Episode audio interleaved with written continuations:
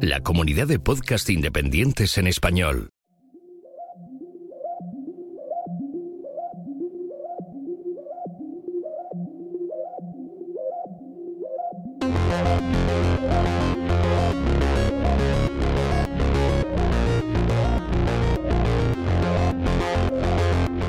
Bienvenidos a Café Swift. El podcast donde hablamos del lenguaje de programación Swift de Apple. Solo no.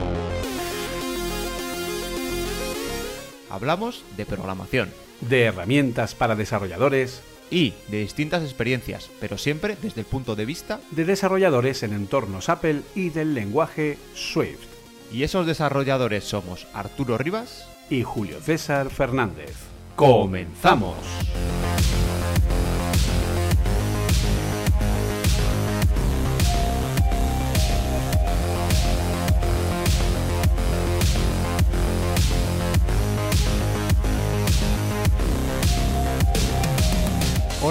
Hola, a todos, bienvenidos de nuevo. No, no estábamos muertos, estábamos de parranda, ¿vale? Eh, perdonad que a lo mejor el, el parón veraniego ha sido demasiado largo, ¿vale? Pero bueno, no sé si os estaréis al tanto, pero bueno, he sido, eh, he sido padre, entonces estamos teniendo algunas dificultades para, para retomarlo y para cuadrarlo. Os pido, os pido disculpas, pero que sepáis que es, que es por una buena causa.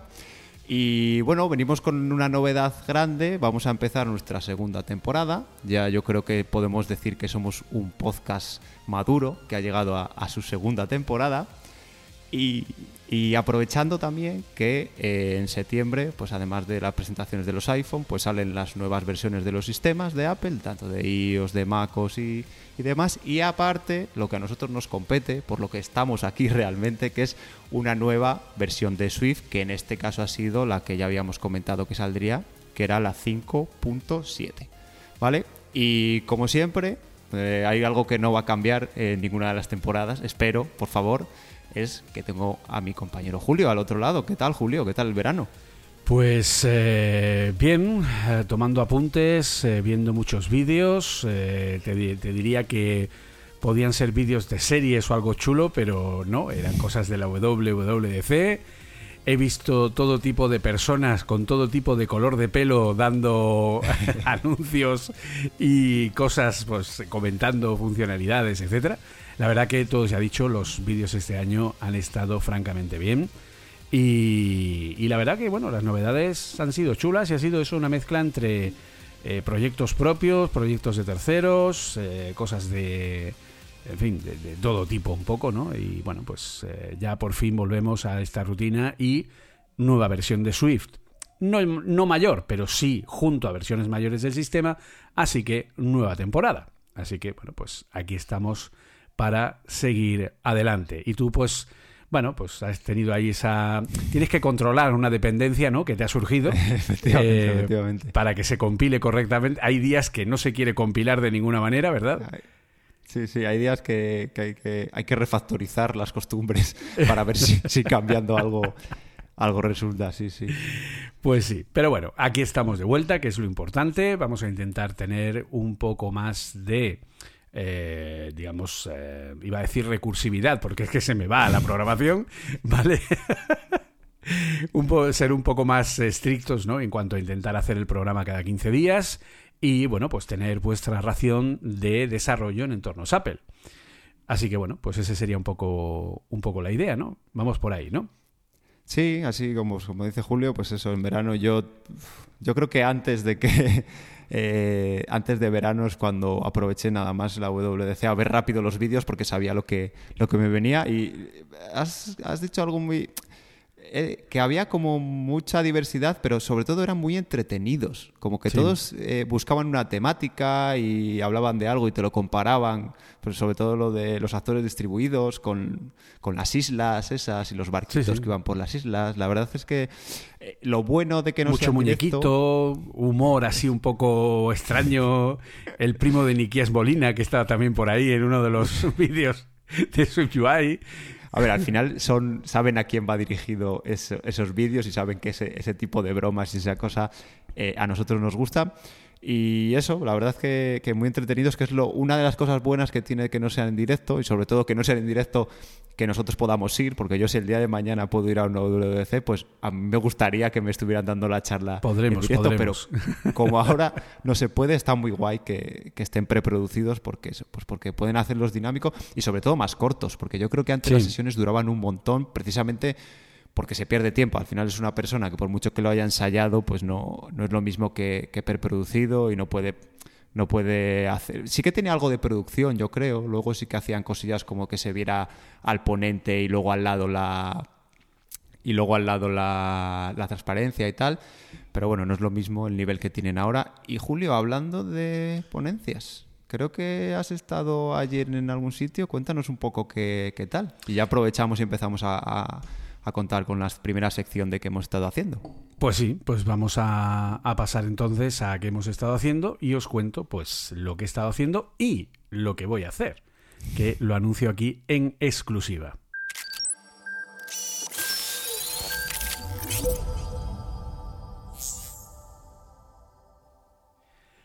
Pues eh, bien, ayer resultó que por fin las charlas del NS Coder Night Madrid han vuelto, ¿vale? Después de toda la pandemia, después de todos los problemas que ha habido, de varios años donde no hemos podido tener charlas presenciales, pues ayer día 22 de septiembre, hoy es 23 cuando estamos grabando, pues eh, tuve el gran honor de ir pues eh, como invitado para dar una charla sobre Swift de lado servidor a el NS Coder Night Madrid, que esta vez se hizo en el Impact Hub de eh, Alameda, ahí en Atocha. Y la verdad, pues bueno, que hubo bastante gente viendo la charla y la verdad que estuvo muy bien, ¿vale? O sea, a la gente le gustó, hubo muy buen rollo, eh, ahí haciendo chistes de JavaScript y tal, y que había que eliminarlo del mundo y esas cosas, y la gente muy receptiva a mis ironías y humor andaluz.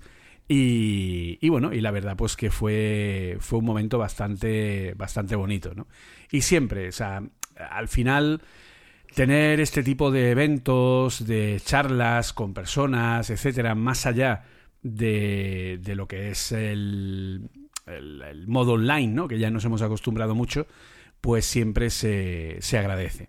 Y de hecho, eh, en breve voy a estar también en una nueva conferencia, porque los próximos días 11 y 12 de octubre estoy en la iOS Developers Global Summit 2022, donde además comparto cartel con algunos eh, compañeros españoles, ¿vale? Como Diego Freniche, por ejemplo, que va a dar también una charla, etcétera, al que saludamos desde aquí, que también tiene su podcast de desarrollo junto a Jorge Ortiz. Y pues tengo aquí la, bueno, pues la gran suerte, de hecho el propio Jorge también va a dar una charla en este, ¿vale? El propio Jorge Ortiz va a dar una charla en este evento, ¿vale? Que es un evento online y yo estaré dando una charla sobre Swift, sobre server side con Swift, con Vapor y Async Await. Es un evento de pago, es online y además es en inglés, ¿vale? Pero bueno, ahí estaré, ¿vale? En una charla de unos 35 minutos, más luego unos 10 minutos de, eh, bueno, pues de preguntas y respuestas, etcétera. Y la verdad que eh, creo que va a estar bastante, bastante curioso. Porque, bueno, la verdad que es bastante diverso. Hay gente de Fox, hay gente de, eh, pues bueno, los compañeros que están trabajando con MongoDB, o la gente de Triumph, de Adidas, de Scalable, Flesky, en fin, hay un montón de gente de eh, bueno pues de, distintas empresas importantes no de hecho nuestros compañeros Diego y Jorge los dos van en representación de Mongo incluso gente de Porsche vale el arquitecto de sistemas de Porsche que también viene a hablar de cosas y la verdad que bueno pues es un evento que creo que puede merecer la pena y si os apetece eh, entrar pues ahí está de acuerdo eh, lo tenéis lo pondremos en las notas del podcast por si queréis echarle un ojo y aparte de eso, bueno, pues eh, es un poco lo que he estado haciendo este verano ha sido revisar todo lo que ha dado Apple para cambiar todos los programas formativos de Apple Coding Academy, ¿vale? Porque, bueno, pues ahora, precisamente el 4 de octubre, empezamos una nueva formación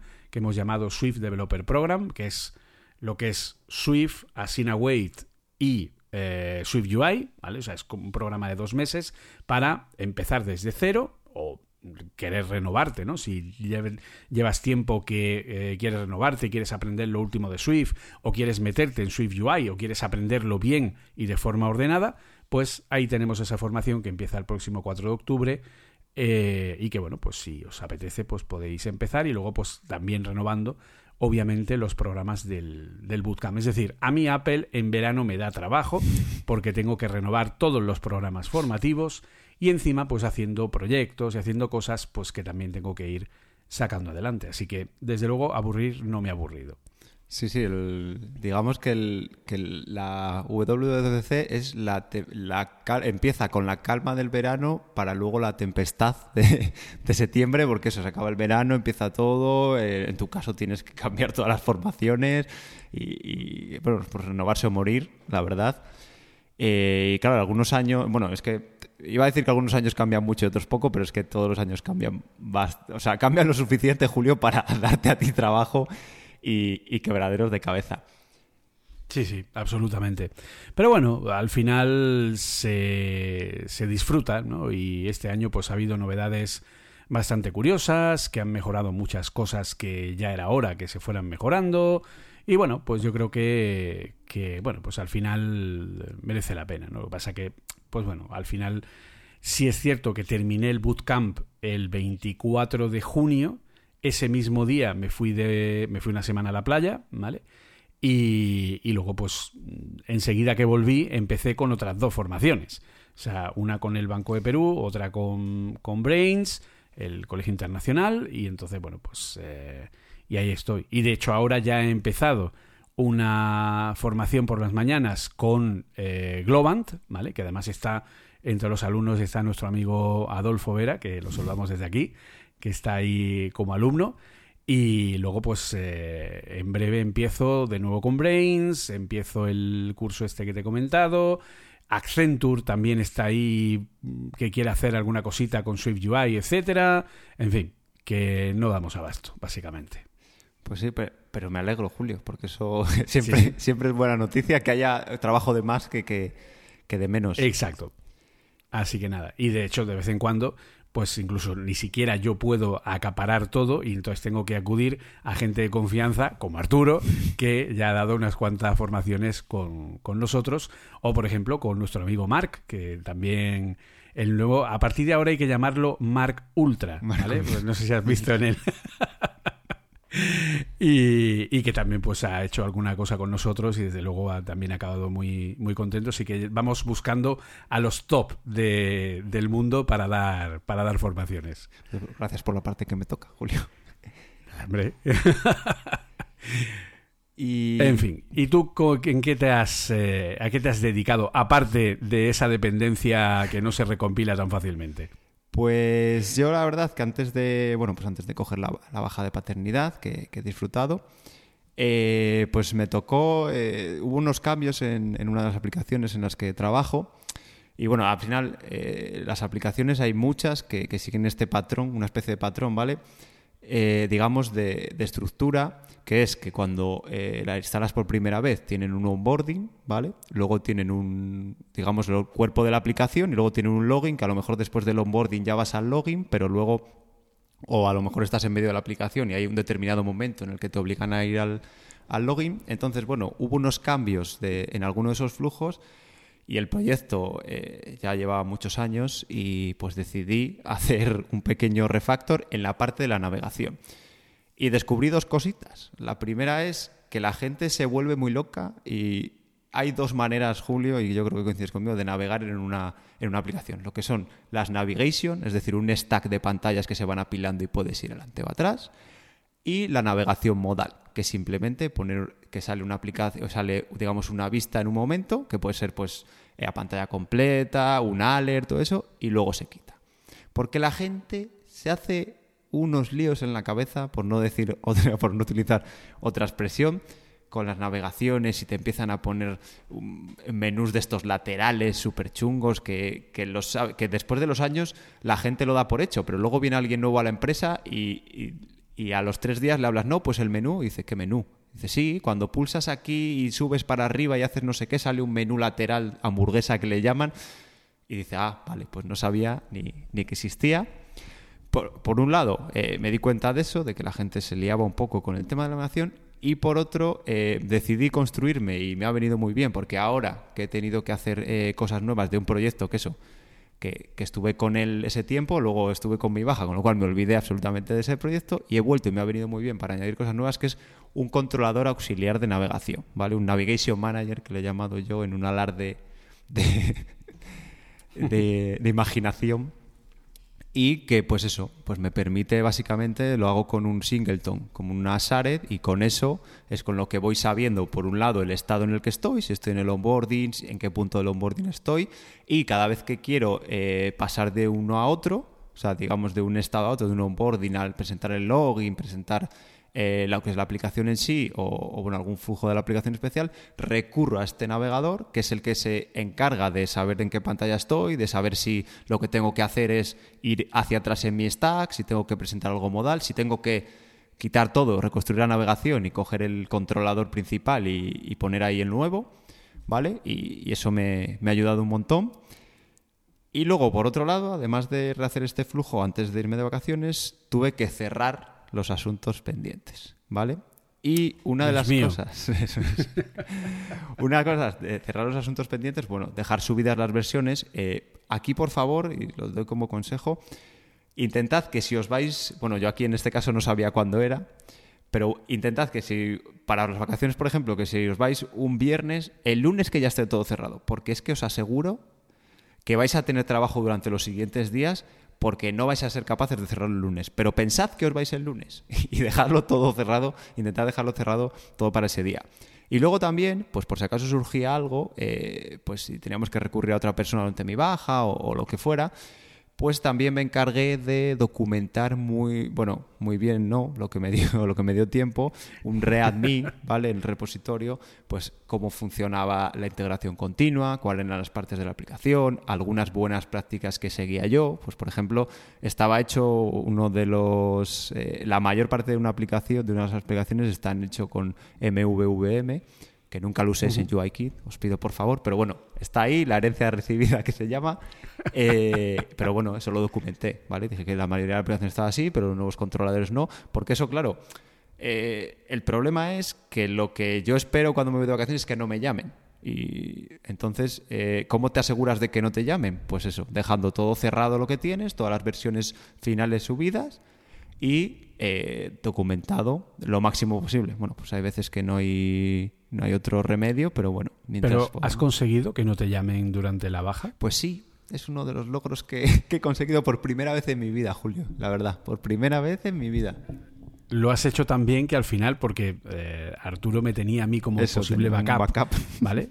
Para que en su empresa, pues si tenían alguna cosa así y tal, pues que pudieran acudir a mí pero al final pues no ha hecho falta. Al final pues eh, han podido mantenerse bien, o sea que pues eso es que dejaste muy bien preparado y, y, documentado todo. Sí, sí, así que he tomado nota de lo que, bueno, lo que os he ido comentando, más o menos. Y de, de hecho tengo un plan, ya me he hecho una nota en, que tengo guardada para cuando vuelva a pasar, cuando me coja el, lo que me queda de, de baja, eh, pues dejarlo igual del cerrado. Y, hoy, y antes de que se me olvide y pasemos a otra sección, porque claro, Julio os ha contado dónde, dónde ha estado y dónde va a estar, pero es que a mí también me invitan a algunos sitios, algunos sitios a los que también voy con Julio. Y esos son las JPods, las jornadas exacto. de podcasting en Madrid, que ya están aquí, exacto, parece exacto. que no, pero ya están aquí. Y yo estaré personalmente con Julio el 15 de eh, octubre, a ver si no lo voy a decir mal, el 15 de octubre estaremos en una mesa redonda que se llama Cómo usar podcasting para enseñar desarrollo software. Estaremos junto eh, pues a otros colegas como Sergio Becerril, como Antonio Leiva o como nuestro amigo Huayca. Eh, bueno, estaremos en la mesa redonda, será el 15 de octubre a las 12, ¿vale? Y se celebra este año en Madrid, en un edificio que se llama La Nave. ¿Vale? Así que, oye, uh -huh. si queréis acercaros por allí, pues encantados de, de recibiros. También hay que sacar entrada, ¿vale? Entonces, eh, la web es jpod.es, ¿vale? Punto sí, jpod.es. Y sí, es cierto, ahí estaremos eh, tanto nuestro amigo Guayca, Sergio Becerril, además que todos los... Al único que no tengo, bueno, a Guayca y a Antonio Leiva no los tengo desvirtualizados, a, Sergio y a, Arturo sí, eh, pero bueno, la verdad que va a ser algo bastante, bastante interesante. Y de hecho, eh, yo voy a estar también otro de los días, que si no recuerdo mal es exacto, es el día 14 de octubre, que creo que es... Eh, es que soy fatal para la fecha. Es viernes, ¿no? Creo recordar. Sí, sí, sí. Porque el 15 es el sábado que estaremos nosotros.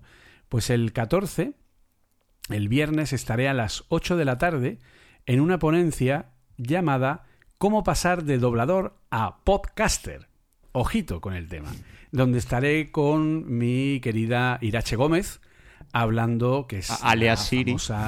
Arias, eh, la antigua voz de Siri o la actual voz de VoiceOver y que eh, pues estará conmigo, también actriz de doblaje, locutora profesional, etcétera, y estaremos los dos ahí hablando de, la voz, de la voz en el podcasting, de, cómo usar la voz, de, los estudios que hemos tenido y alguna anecdotilla y alguna cosa seguramente caerá también de cómo, pues bueno, hemos dado ese paso, ¿no? De, ser actores de doblaje y locutores a pasar a ser pues eh, podcaster y utilizar eh, nuestra voz para, para, comunicar. De hecho, yo lo he contado muchas, en muchas ocasiones. Eh, si yo me dedico al podcasting fue precisamente porque gracias a mis estudios de, de, actor de doblaje y de locutor, también tanto locución convencional como locución para publicidad, pues eh, de hecho si vais a Ulero y Merlín es probable que lo tenga invadido, ¿vale? Y me oigáis en Yo la última vez me oí en cuatro sitios distintos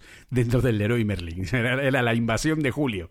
Eh, pues básicamente eh, uno de los motivos por lo que empecé a grabar podcast pues fue precisamente ese, porque dije, bueno, ya que tengo estudios y tal, pues a lo mejor se me puede dar bien, ¿no? El, el hablar, el comunicar, etcétera. bueno, y ahí entonces Efectivamente, eh, ahí estaremos los días 14 eh, de octubre, eh, yo por la tarde a las 8 junto a Irache, y el día 15, sábado, pues estaremos a las 12 de la mañana, pues eso, con nuestros amigos Sergio, Guaica, Antonio Leiva, Arturo y yo, hablando sobre cómo utilizar el podcasting para ayudar para, bueno, pues el tema de eh, la, lo que es la divulgación, ¿no? Del, del, mundo del desarrollo, de la programación, etcétera, etcétera.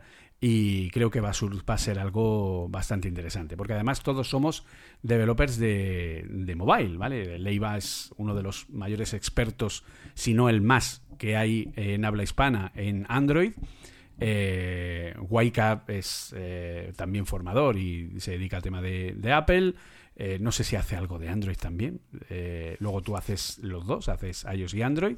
Sergio es de iOS, ¿vale? Y yo pues iOS a muerte también. O sea que, en ese sentido va a quedar una charla bastante curiosa. Sí, la verdad es que va a estar divertido. Bueno, el evento en general. También luego está Pedro Aznar, también creo que viene, Verónica, eh, Alex Barredo. O sea, es, es, un evento gordo y bueno, yo agradecidísimo de, de formar parte de él y bueno, pues eso a ver si, vais por allí y, nos podemos ver, pues eh, estaremos encantados. Y no sé si tienes algo más, Julio. En, a ver, por darle la indicación, está en la nave, que la nave está... Está al sur de Madrid, en... Sí, en Villaverde Bajo. Eh, metro Villaverde Bajo Cruce. Cerca de un Mediamark y tal. Eh, no he ido nunca por ahí, la verdad eso te pilla a ti más cerca que a mí, creo. Sí, a mí me pilla cerca. De hecho, yo estuve bueno, trabajando para una empresa que, estaba allí, pero tienen como una incubadora también allí en la nave. Ajá, genial. Pues ahí, ahí estaremos todos eh, y nada, y será siempre un placer porque independientemente, pues estaremos por allí rondando, si queréis saludarnos o, en fin, lo que sea, pues eh, ahí estaremos eh, para lo que sea menester. Así que ahí lo tenéis, no os lo perdáis. Vale, pues eh, bueno, recordar, si alguna ha ido a South se, es allí en la, en la nave, que seguro que os sirve de, guía. Y no sé si tienes algo más, Julio, pero si no, pues vamos a, pasar a las noticias, ¿no? Pues sí, vamos a las noticias y, a ver qué es lo que ha pasado eh, en este verano. Un poco repaso a nivel general.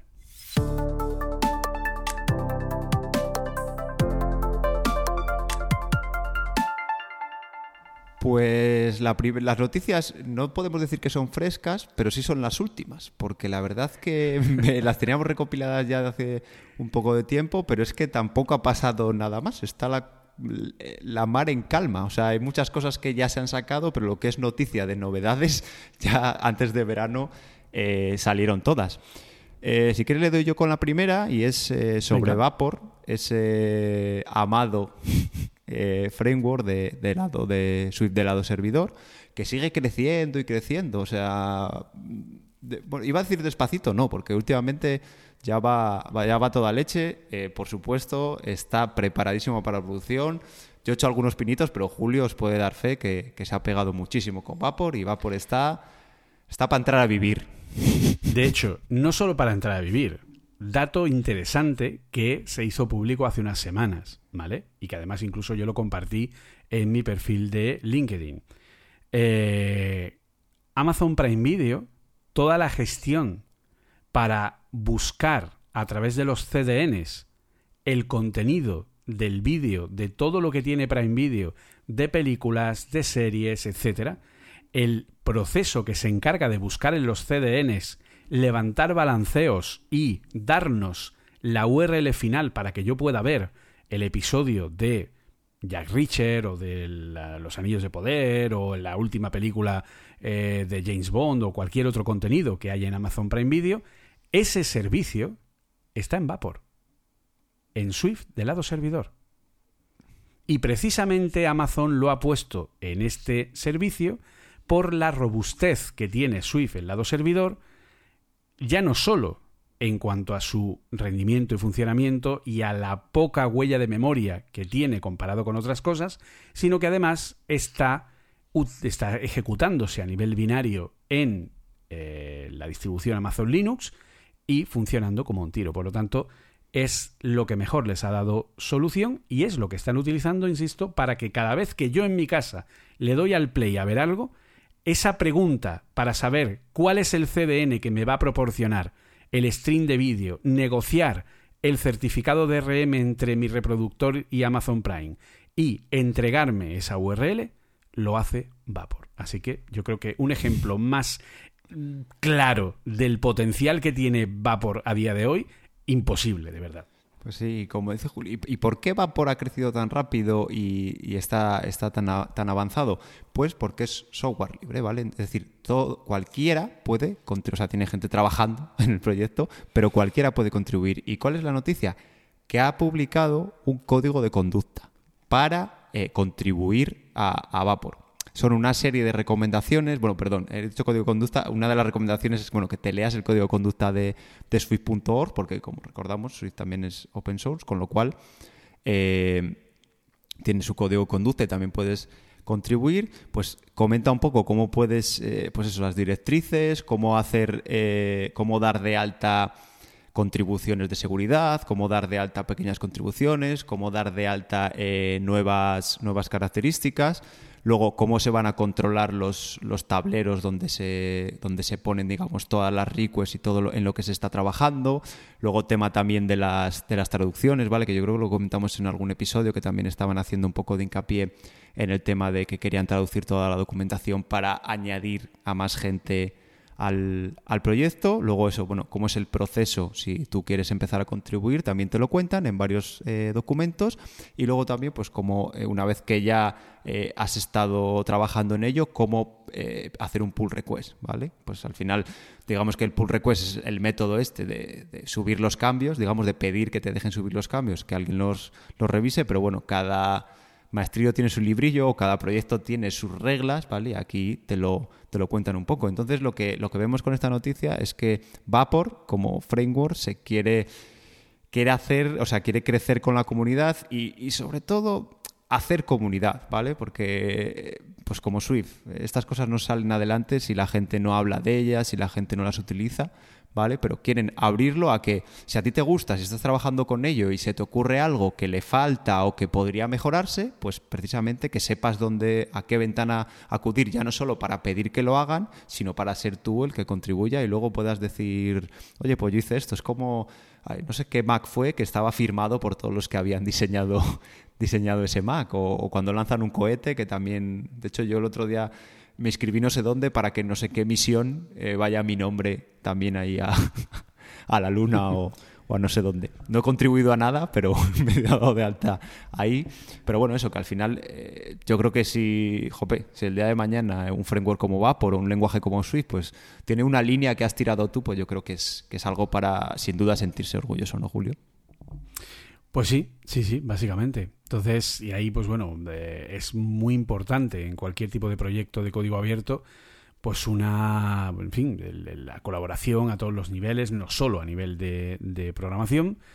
Y bueno, pues no hay que olvidar, ¿vale? Por si a alguien aún le quedan dudas de probar Vapor o no, que Apple está detrás de este proyecto, ¿vale? Apple tiene un grupo de trabajo de Swift de lado servidor, el SSWG, Swift Server Workgroup, y, eh, y entonces Apple tiene a dos personas de la propia Apple dentro de este grupo de trabajo, también hay otras dos personas de Vapor, también hay gente de Amazon, en fin, hay gente, porque Amazon también tiene una solución de lado servidor para Swift llamada Smoke, ¿vale? Que esto no todo el mundo lo sabe. Y, eh, y la verdad que, bueno, pues eh, la cosa es intentar apostar en ese sentido y creo que puede ser interesante. Y de hecho, continuando con las noticias de Vapor, eh, también nos han comentado cuáles van a ser los siguientes pasos en la adopción del modelo de Async Await. ¿Por qué? Pues porque ahora mismo Vapor sigue funcionando sobre el modelo de Event Loops, ¿vale? Me explico. Técnicamente, Vapor funciona sobre la librería Swift Neo. Swift Neo es una versión de librería basada en eventos, que es una librería de red o de eventos asíncronos no bloqueantes. ¿De acuerdo? Por eso se llama NIO de Non-Blocking Input Output.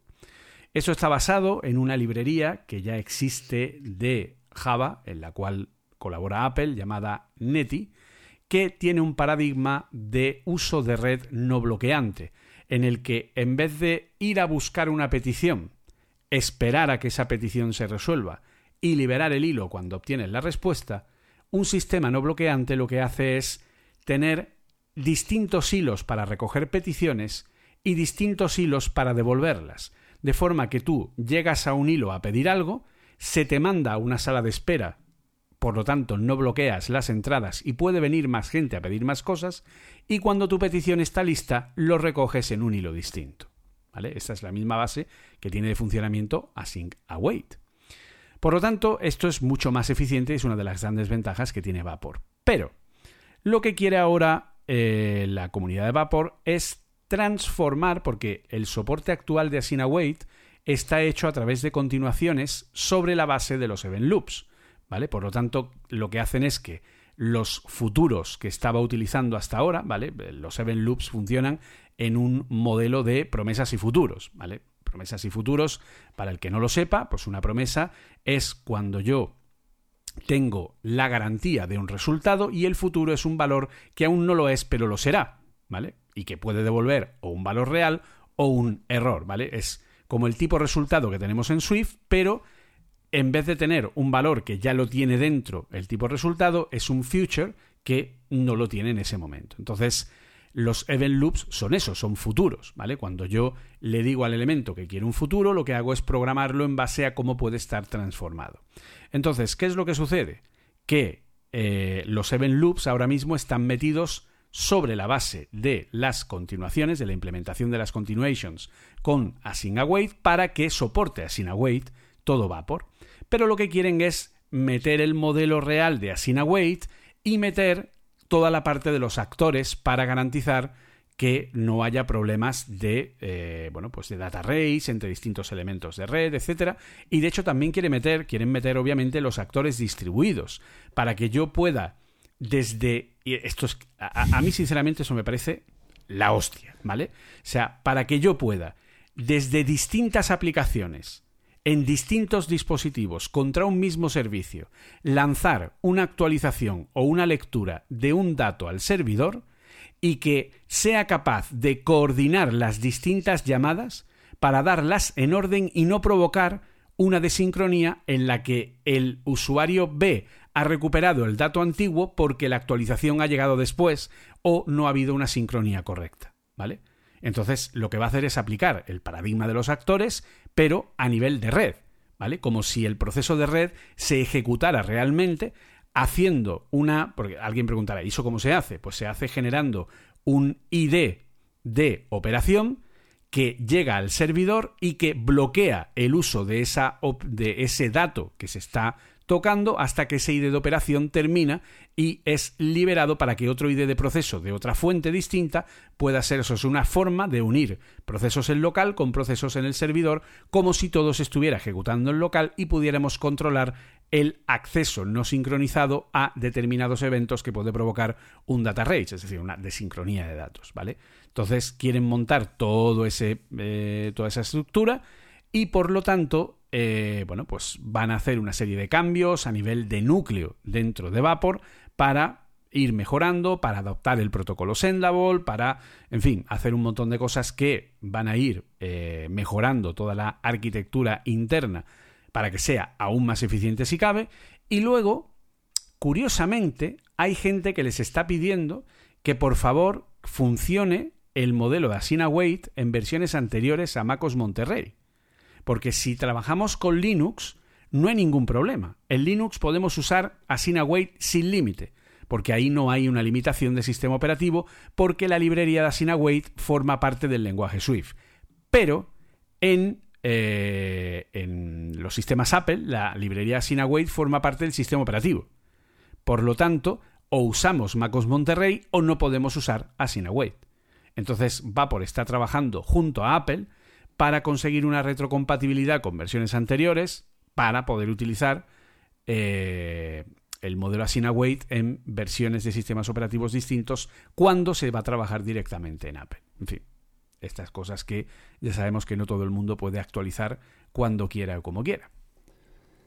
Pues sí, la verdad es que, bueno, como decimos, va por estar eh, avanzando a, pasos agigantados y, bueno, es una buena noticia, pues como decía Julio, eh, por resumir un poco, eh, han metido un poco en la Syncawait, han metido, digamos, un wrapper en medio, ¿vale? una correspondencia en medio, pero lo que quieren es meter a Syncawait en el núcleo del, del, propio, del propio Vapor. Y bueno, lo que, comenta, lo que has comentado de, de actores distribuidos ya, te explota absolutamente, absolutamente la cabeza. La verdad es que, que, el sistema haga eso, o sea, es... Eh, hay por ahí frameworks, hay muchas cosas, pero que, que lo haga directamente y que sea eh, bueno, hay, hay una charla en WDC que lo cuenta, que sea tan fácil de implementar. O sea, la charla esa además eh, lo hace, bueno, lo hace porque por detrás tienes que ponerle cómo se comunican, pero abre sockets y es que es muy es que es muy sencillito. O sea, de hecho creo que hay algo de código de ejemplo que no es muy difícil de, de correr y, la verdad es que, que es impresionante que yo estoy esperando que ya lo, lo tenga Vapor porque yo creo que va a dar un salto todavía todavía más grande. Y voy a seguir yo con la siguiente noticia, que no nos vamos de lado servidor. De hecho, hoy, hoy es un... Queremos que hagáis lado servidor en Swift, no sé si lo habéis notado. Eso es. no ha sido casualidad, esto era premeditado. Pues eh, no solo Vapor eh, está haciendo pasos encantados, sino que el propio Swift, que al final es a lo que da soporte eh, al propio Vapor, está haciendo mejoras en, su equipo, digamos, de, en su, su, parte del lado servidor y lo que ha publicado es un dentro de su blog una noticia con eh, nueva documentación y nuevos manuales y guías para empezar a usar Swift de, lado servidor. Porque, bueno, Vapor, con Vapor tú puedes hacer una API, puedes hacer incluso una web, puedes hacer muchas cosas, ¿vale? Pero tú también puedes montarte, pues lo que os he comentado yo algunas veces, que es lo que utilizo yo, que son pequeñas landas que en Swift que, se ejecutan en el servidor y, me permiten hacer algunas, algunas cosillas. Eso es Swift puro y duro sobre una, una lambda de Amazon, que bueno, digamos que es una pequeña instancia que se levanta, eh, no, está, no es una máquina dedicada que está todo el día corriendo, sino que se levanta un poco a demanda. ¿Vale? No, tú no lo sabes, de hecho te cobran por unas de computación. Amazon por dentro hará lo que haga, lo mantiene a veces encendido a veces no. El caso es que cuando tiene que levantarse la máquina, pues hay un pequeño eh, lapso de tiempo, pero si lo estás utilizando todo el rato, esa máquina va a seguir siempre levantada, o bueno, puede levantar más de una si tiene muchas peticiones, ¿vale? Pero bueno, eso es cosa de la gente de. De la gente, de, iba a decir del lado servidor, ¿no? De la, de la gente de infraestructura, ¿vale? Eh, bueno, que me lío. Entonces, eh, lo que ha hecho Swift es publicar una serie de guías y manuales, ¿vale? Pues, por ejemplo, hay, hay uno para eh, enseñarte a configurar el, el environment, no sé decirlo en español. Eh, el entorno. El entorno, eso, joder, no me salía. El entorno. Para configurarte el entorno, luego cómo construir aplicaciones de dado servidor y testearlas, luego también cómo hacer un profiling, vamos, eh, digamos que meterse más dentro para saber qué, qué, está pasando y luego hacer un deploy a varias, eh, a varias infraestructuras que también tiene ejemplos, como pueden ser lo que comentaba AWS, DigitalOcean, Heroku, ¿Vale? De hecho, eh, creo que Heroku ha pasado a ser. Ya no tienen eh, taller gratuito. Creo que ya hay que pagar siempre.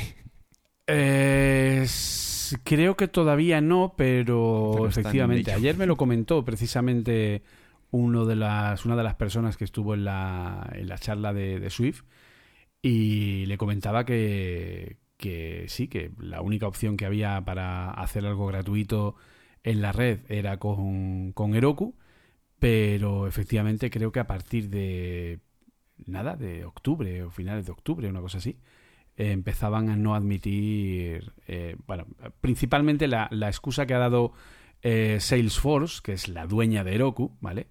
Es que eh, se ha abusado de, el taller gratuito, la buena fe, efectivamente, se ha abusado del taller gratuito en muchas ocasiones y que incluso se ha utilizado para, eh, para crear servidores para hacer ataques coordinados contra determinados servicios y tal. Claro, a ver, todo eso es gente de JavaScript, a mí que no me miren, ¿vale? la parte de Swift, seguro que no. Somos todos buenos en Swift. Efectivamente. Así que era una broma, ¿eh? Por si aquí, ¡ay, que, Julio es un gente! Es una broma, que luego, que luego no, me, no me pillan mi humor Hay incluso gente buena utilizando JavaScript, Julio. Sí, sí, hay gente buena, como nuestro amigo Miguel Durán, mi Dudev, ¿vale? Que también es un, crack, o Carlos Azalustre, a los que saludo desde aquí si nos escuchan. y bueno, eh, también tienen eh, buenas prácticas con Docker, ¿vale? Enseñarte cómo, cómo levantar un Docker para utilizar eh, su lado servidor, pues eso, aislado para no tener que, que ponerlo en una máquina. Bueno, ya seguramente que sepáis eh, de qué van los Docker y luego también para hacer algo de debug en, producción. Al final son una serie de manuales y guías pues para hacer, eh, bueno, para facilitar un poco la aproximación a este Swift de lado servidor que, muchas veces hablas con gente que ya lleva tiempo con Swift y, programando para iOS y le hablas de esto y o no lo conoce o, o te pone cara de que le da que le da mucha pereza, pero bueno, eh, la verdad. O te dice, ¿el lado qué? ¿Cómo? ¿Qué vamos a decir Julio y yo? Que es que, esto merece, merece mucho la pena, la verdad. Merece mucho la pena. Eh, yo os recomiendo, lo tenéis en la página de Swift, ¿vale? En swift.org. Tenéis varias, eh, varios ejemplos curiosos. Y, y sobre todo, lo más curioso de todo es que son ejemplos que no usan Vapor como tal, ¿vale? O sea, es decir, que usan la propia esencia del uso del lado servidor de Swift, donde al final Vapor es una API, más que un, eh, lo he dicho mal, Vapor es un framework, ¿no? que es un conjunto de APIs, ¿vale? Eh, que lo que hacen es facilitarnos una serie de cosas, ¿vale? Con Vapor tenemos eh, Fluent, que es un ORM de bases de datos en el que puedo tener una base de datos replicada y entonces no me tengo que preocupar de hacer una implementación para PostgreSQL o para SQLite o para MySQL o para MongoDB. Puedo directamente utilizar esas bases de datos con una implementación bastante sencilla. Eh, tenemos Leaf para hacer páginas web, tenemos las librerías de las APNs de Apple, de los pull notifications, es decir, tiene muchos componentes que te facilitan un montón de cosas de forma integrada, pero no dejan de ser como un montón de ayudas sobre la base de Swift de lado servidor, que es lo que aquí Apple te está enseñando. Por lo tanto, pues el ver un poco cómo funciona esa raíz, pues creo que es algo que es muy interesante y el hecho de que Apple haya hecho charlas de Swift de lado servidor en la WDC este año por primera vez y que haya incluido documentación de este tipo y guías de trabajo en la página de swift.org, yo creo que da una visión muy clara de que Apple efectivamente apuesta por esto a todas, todas, porque sabe que es una solución muy, muy buena. Sí, ya está, yo creo que ya está en un punto de, maduración que no sé qué espera Apple para meterlo en iCloud y que vaya mejor, la verdad. Eh, no me hagas hablar. Ya, ya, ya. No me, hagas eh, me, acaba de, venir a la, mente. confiad en la nube lo justo, es el consejo. Sí, yo me quedo con lo que dice nuestro amigo eh, Lorenzo Martínez, experto en seguridad, que también me lo recordó un amigo a través de tweet, Juan del Coso, que me dijo que nunca podemos olvidar que la nube es el ordenador de otro. O sea que poco, poco hay que fiarse. en fin. Y, bueno, nos queda solamente la parte del de, eh, grupo de trabajo ¿no? de documentación. Coméntalo tú si quieres. Sí, pues eh, también Swift, el proyecto Swift sigue, sigue adelante y también eh, ha anunciado que se ha creado un nuevo Workgroup, de estos que hemos, que hemos hablado, ¿vale? Un nuevo grupo de trabajo especializado y dedicado y focalizado única y exclusivamente en la documentación, ¿vale? Pues como siempre hacen un poco de presentación de este, de este nuevo grupo de hecho, el que escribe el artículo eh, trabaja en Apple, ¿vale? Y además eh, está especializado en, Doxy, ¿vale? Que es, también hemos hablado, que es el, ese framework, digamos, esa, esa librería de documentación de, de, Swift. Y nada, pues describen un poco los, eh, los objetivos que tienen, cómo quieren implantar este Doxy en todo, en todo el proyecto y, bueno, pues definen un poco cómo van a ser los procesos y cómo va a ser la contribución para la gente que quiera, que quiera apoyar esta documentación. Y bueno, un poco los siguientes pasos, eh, pues nada, que, se lea un poco, o sea, que, si quieres contribuir y quieres saber más, pues que te leas un poco el manifiesto que tiene este, este nuevo grupo. Luego también nos dicen que hay un foro para discutir ideas sobre esta librería de este componente eh, Doxy y luego que, bueno, que, les menciones con un, con un handle para, para, hablar sobre estos temas en el, en el foro. Y pues otro pasito más eh, pequeño, algo que a Swift no tanto se le ha echado en falta, eh, sino a Apple siempre se le ha dicho que la documentación vaya. Pero tenemos que decir, y también vamos a cerrar esto, y, también enganchamos un poco con la WDC, Julio, que creo que Apple ha dado un salto, no sé por, si por el uso de Doxy, pero ha dado un salto en documentación. O sea, esto que pasaba el año pasado, que ibas a algún sitio y estaba el enlace a la documentación, pero estaba vacía la documentación, a mí esto hace que algo de tiempo que no me pasa. Entonces yo creo que ha dado un pasito hacia adelante Apple en la documentación. Ya teníamos, vale, tenemos material, tenemos estas charlas que decíamos de la WDC, tenemos ejemplos, ¿vale? Pero sí que eh, flojeaba la documentación y a lo mejor tú, tú no tienes la misma visión, pero yo, para, en mi, en mi experiencia de uso, yo creo que ha dado un paso adelante, Julio. Sí, sí, de hecho, ahora lo que... Porque, a ver, básicamente, históricamente, Apple siempre ha dado información sobre las APIs, sobre las librerías, sobre los frameworks, sobre cada método, sobre cada propiedad. Eh, sigue habiendo todavía eh, partes que son así, es decir, lo ha dado de forma muy... Mm, en fin, vamos a llamarlo escasa, ¿vale? O sea, era como... Somera, sí, puede también. O sea, era como eh, no lo sé, eh, función, una función que se llama eh, llamar a servidor y la, y la descripción era llamada para llamar al servidor. Y era como, gracias Apple, nunca lo hubiera adivinado. Y entonces, pues eso, parámetro URL. La URL que pasa. Bueno, ya, ya lo sé, pero entiéndeme, o sea, ¿sabes? O sea, todo muy, muy tal. Ahora lo que han hecho es cambiar el formato a nivel de web de la documentación, toda la nueva documentación que están publicando, por ejemplo, de las nuevas APIs, por ejemplo, Life Activities, tiene un nuevo formato de documentación donde tenemos a la izquierda un árbol de navegación donde están todas las partes de cada una de las eh, de los métodos, de las clases, eh, mucho más documentado, le han puesto literatura en medio, es decir, literatura explicando pues las actividades en vivo sirven para hacer no sé qué, tal y cual, y puedes hacer no sé qué, y tienes que entenderlo de tal manera, no sé cuánto, o sea, que se han preocupado, ¿vale? Tienen un equipo ahí que debe estar eh, desarrollando esa literatura y ese peso, ¿vale? Para que la documentación obviamente sea útil eh, para la mayoría de la gente y no tengamos que estar investigando de mala manera, eh, pues saber cómo funciona algo. Y desde luego esto pues es bastante de agradecer. Creo que sí que ha cambiado todavía. Les queda camino por hacer, sobre todo de cosas antiguas, pero desde luego todo lo nuevo ya se está haciendo bastante bien, incluso con enlaces a ejemplos en código y con eh, bastantes trozos de código que son, pues en muchas ocasiones, casi un Stack Overflow, ¿no? Para copiar y pegar y ver en un ejemplo básico cómo funciona eso. Eso siempre es de agradecer, ¿no? En ese sentido. Sí, pues nada, yo creo que con esto cerramos un poco, cerramos el apartado de las noticias y nos vamos a es un poco miscelánea hoy, pero a nuestro tema central.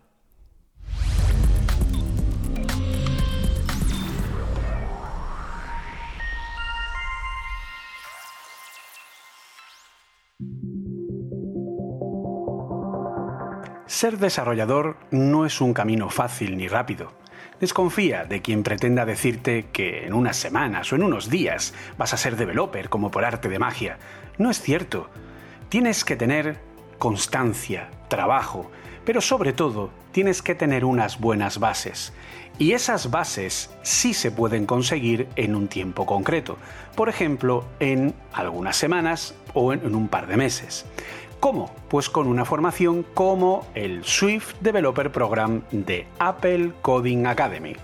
Un programa formativo donde vas a conseguir las bases para saber cuál es la ruta que has de tomar y tener los fundamentos asentados en mejores prácticas, herramientas, arquitecturas, patrones, paradigmas, orientaciones, flujos, etc todo lo necesario para empezar a ser un buen desarrollador y para tener las bases necesarias para empezar a trabajar y para empezar tu camino de cara a ser un desarrollador experimentado. Swift Developer Program te dirá cómo empezar, hacia dónde dirigirte, qué cosas has de tener en cuenta, con qué herramientas cuentas y cómo usarlas.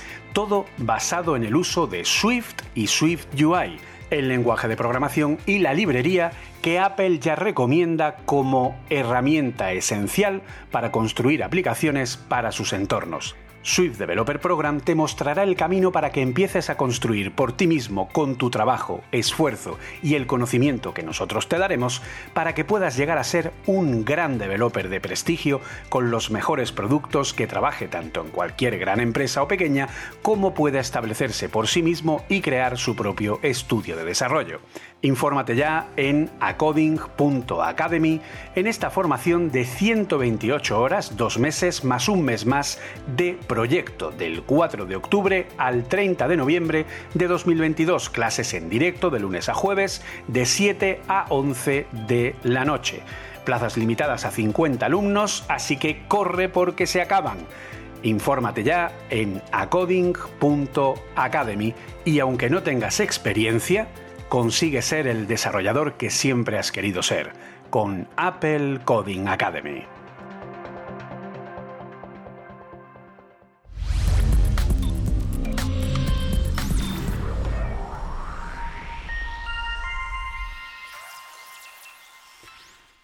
Y bueno, nuestro tema central pues está ubicado obviamente y como no podía ser de otra forma, aunque vamos a tocar varios palos, en podríamos llamarlo en el What's New, ¿no? algo así como en lo nuevo, ¿no?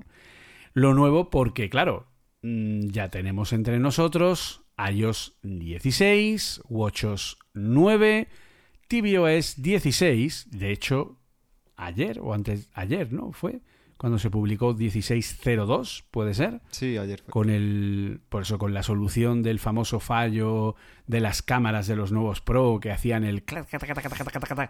¿vale? Que hemos de eh, recalcar, ¿vale? Desmitificar, que desmitificar. Desmitificar que esto no es un fallo, que es que un fallo de los 14. No, no, no, no. A ver, yo padre confieso, yo tengo un 14 Pro, ¿vale? Y Quizá como este, Julio. como ese, efectivamente. Arturo tiene también. O sea, yo no sé cómo. El otro día lo comentábamos, que parece que nos hemos puesto de acuerdo, ¿vale? Porque eh, al final yo me pillé el. O sea, eh, pensé, ¿no? Decir, pues. Lo tengo decidido, tal, voy a pillar el Mac Studio, no sé qué, tal y cual. Y Arturo, pues yo también, porque tal, no sé qué, tal y cual.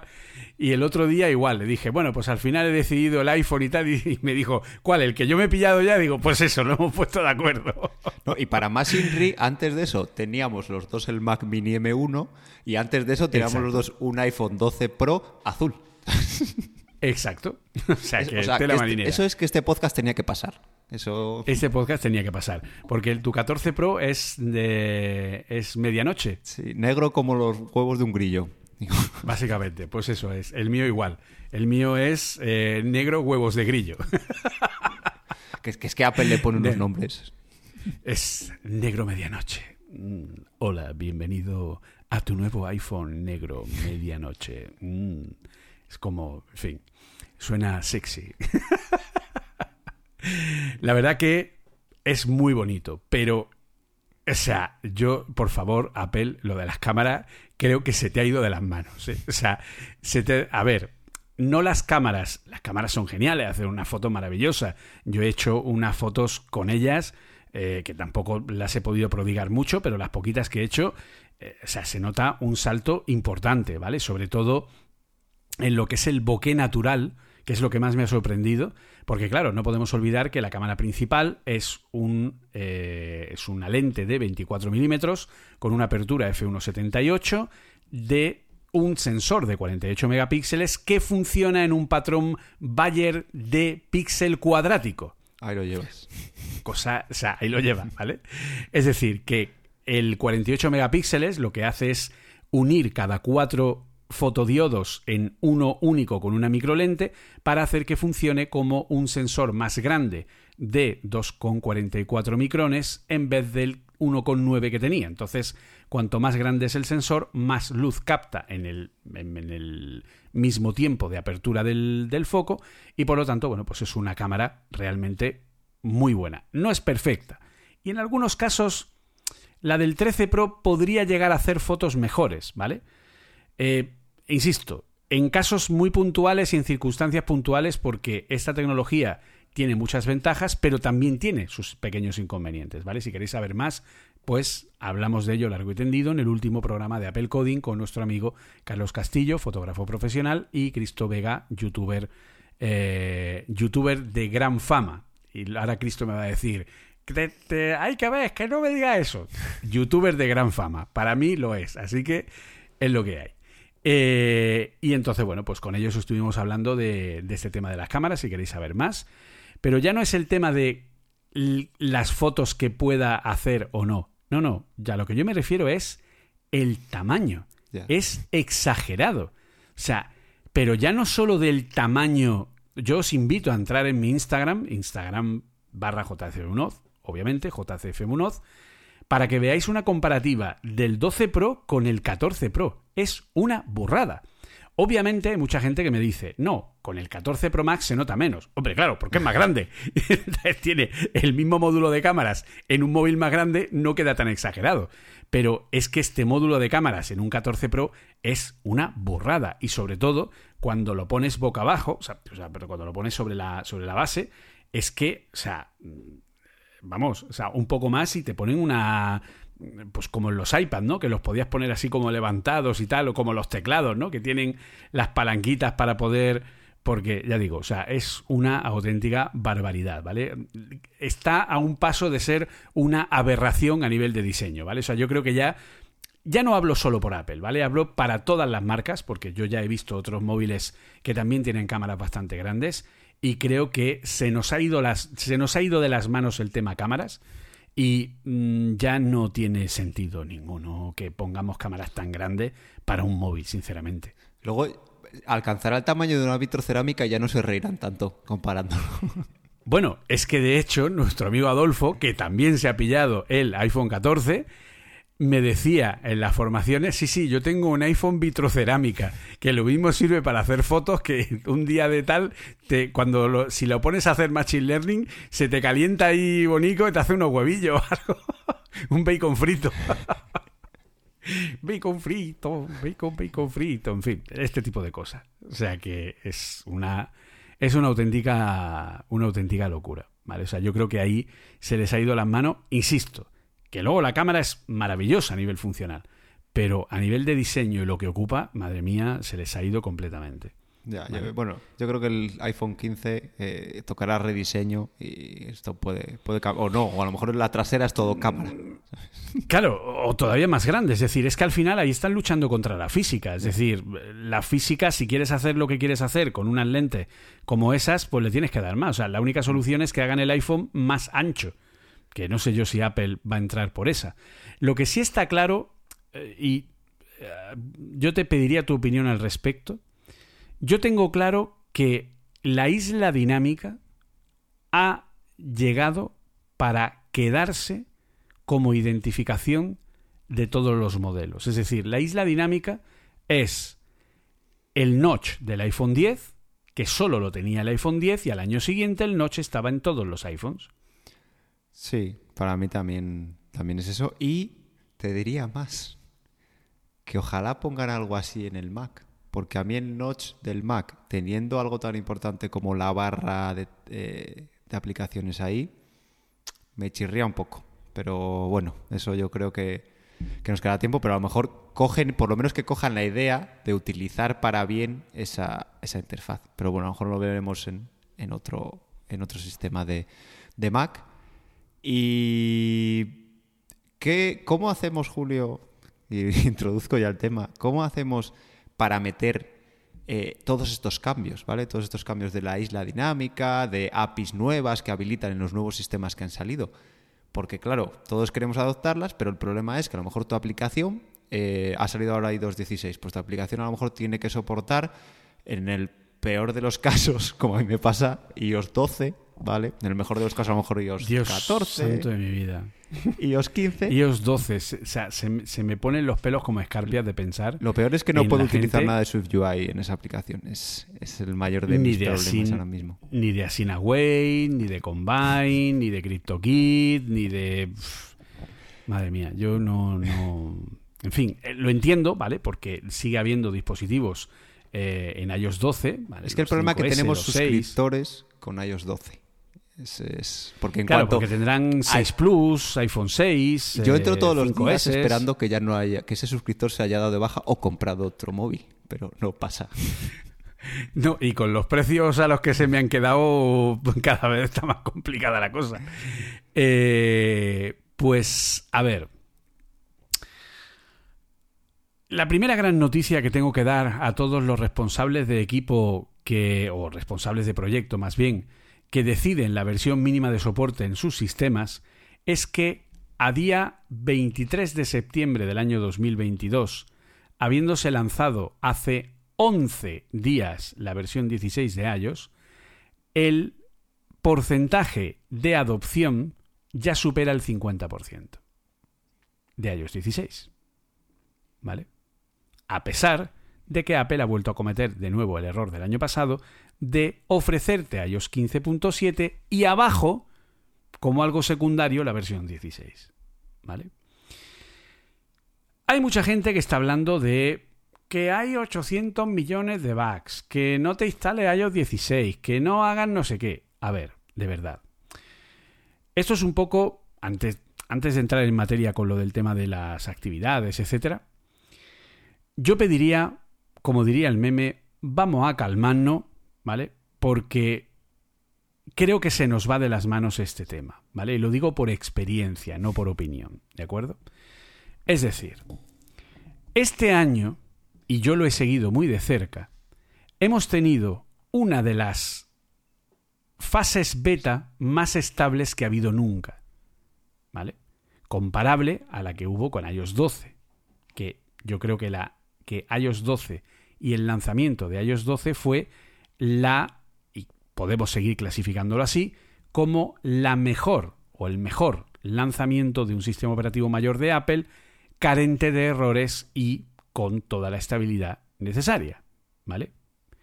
iOS 16 es mejor en eso que 12, no. iOS 16 tiene también sus cositas, ¿vale?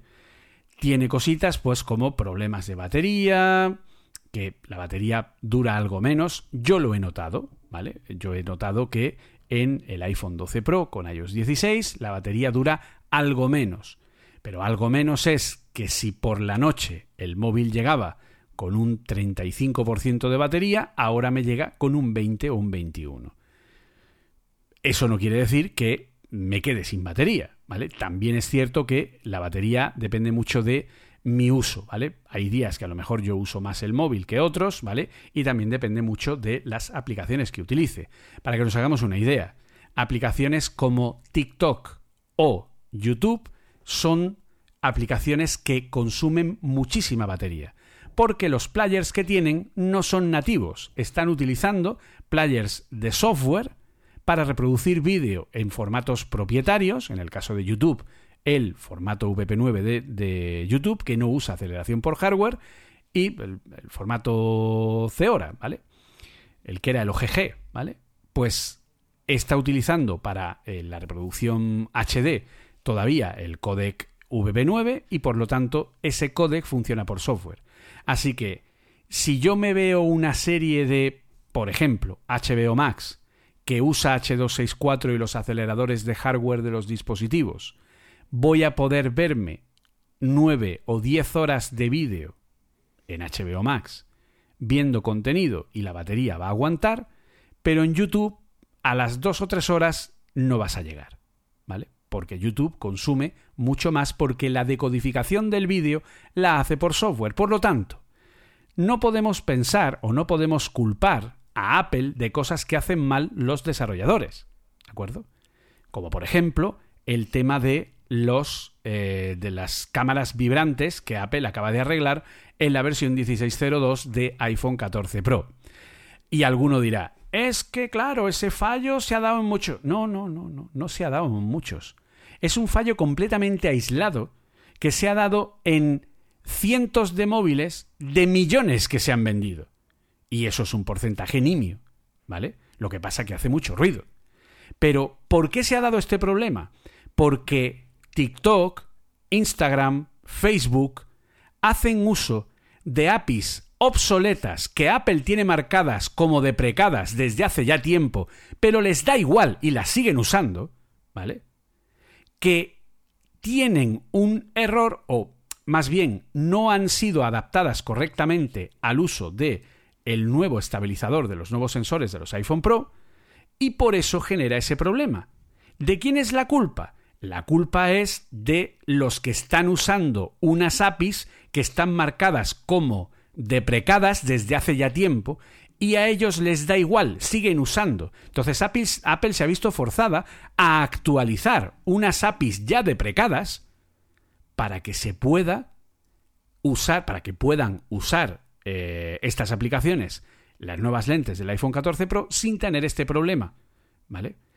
Problema que es derivado de una muy baja partida porcentual de los modelos que tienen un controlador distinto de la gestión de la vibración que el que tienen la mayoría de los que están fabricados, porque hay determinados microcomponentes que en un proceso de fabricación, por disponibilidad o por cualquier cosa, pues cambian de un modelo a otro, ¿vale? Entonces, justo ese ha dado la casualidad que ese componente exacto para ese mínimo número de iPhones en las APIs deprecadas, pues ¡pum! se ha juntado. Entonces, yo lo siento. O sea, cuando es culpa de Apple, como por ejemplo que la batería dure algo menos, pues es culpa de Apple, pero cuando no lo es, no lo es. ¿Vale? Entonces, son cosas que tenemos que tener siempre presentes y esto viene a la mano de la necesidad real de estar o de actualizar las cosas, no usar cosas que Apple ya ha dicho que están deprecadas.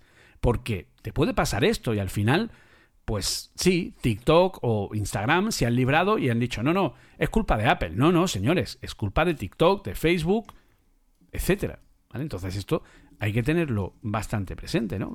Vamos, en mi opinión, desde, vamos, mi opinión y conocimiento, ¿no? Al respecto.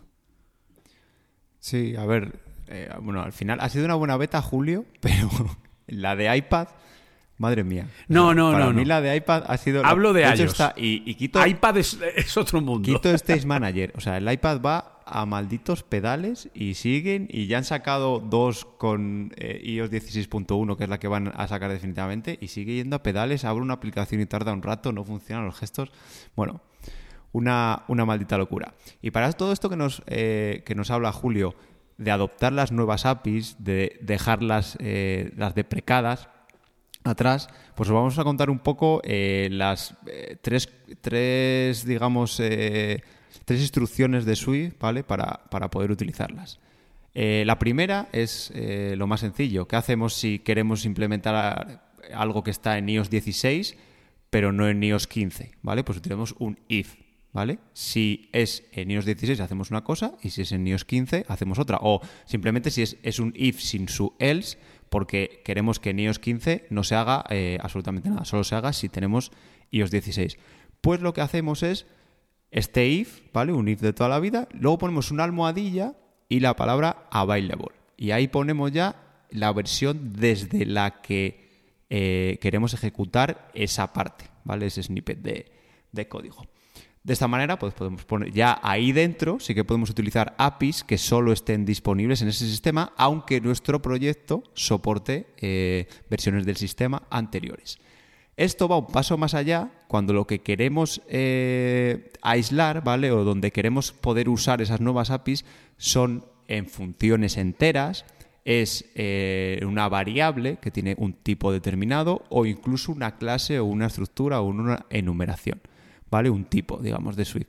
Entonces lo que hacemos es anteponer antes de esa función, antes de esa estructura, antes de esa clase, arroba available, ¿vale? Y ahí ya, igual que luego entre paréntesis ponemos la versión, y ahí ya es cuando podremos eh, utilizar dentro de esa clase, dentro de esa función, APIs que estén disponibles solo para la siguiente versión de, de ellos. Y luego ya por último tenemos otra senten- sentencia que ya va, eh, digamos, eh, que es una sentencia del propio compilador, ¿vale?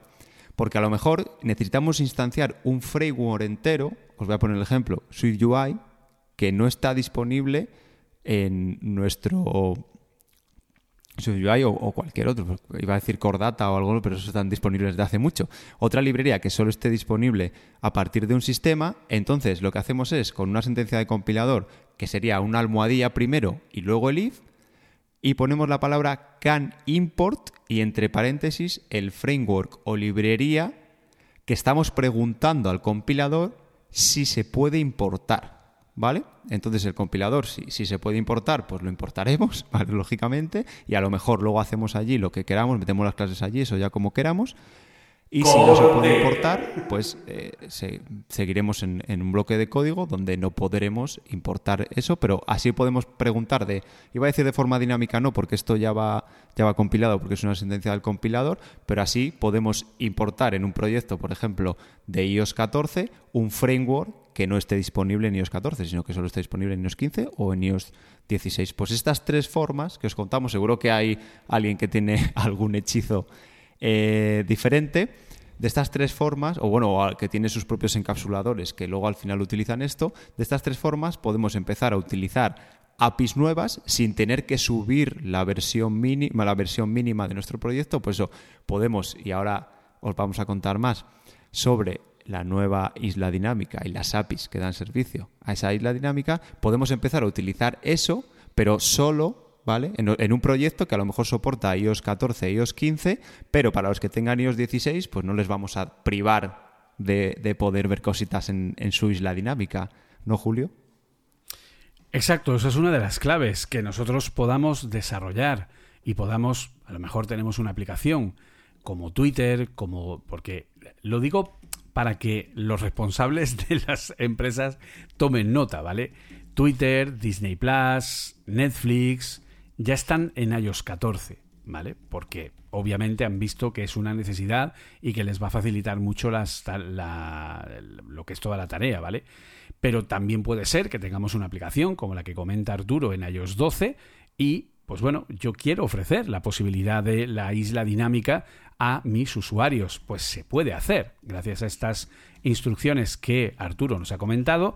Parte del código solo va a estar incluida cuando el sistema donde se ejecute, porque tenemos que tener en cuenta que nosotros estamos compilando, si ya generamos la aplicación con Xcode 14 y la subimos al App Store con Xcode 14, el kit de desarrollo de software que incluye la aplicación es el de iOS 16, ¿vale? Otra cosa es que tú al kit de desarrollo de iOS 16 le digas que tiene que irse con retrocompatibilidad hasta, hasta, la versión 12.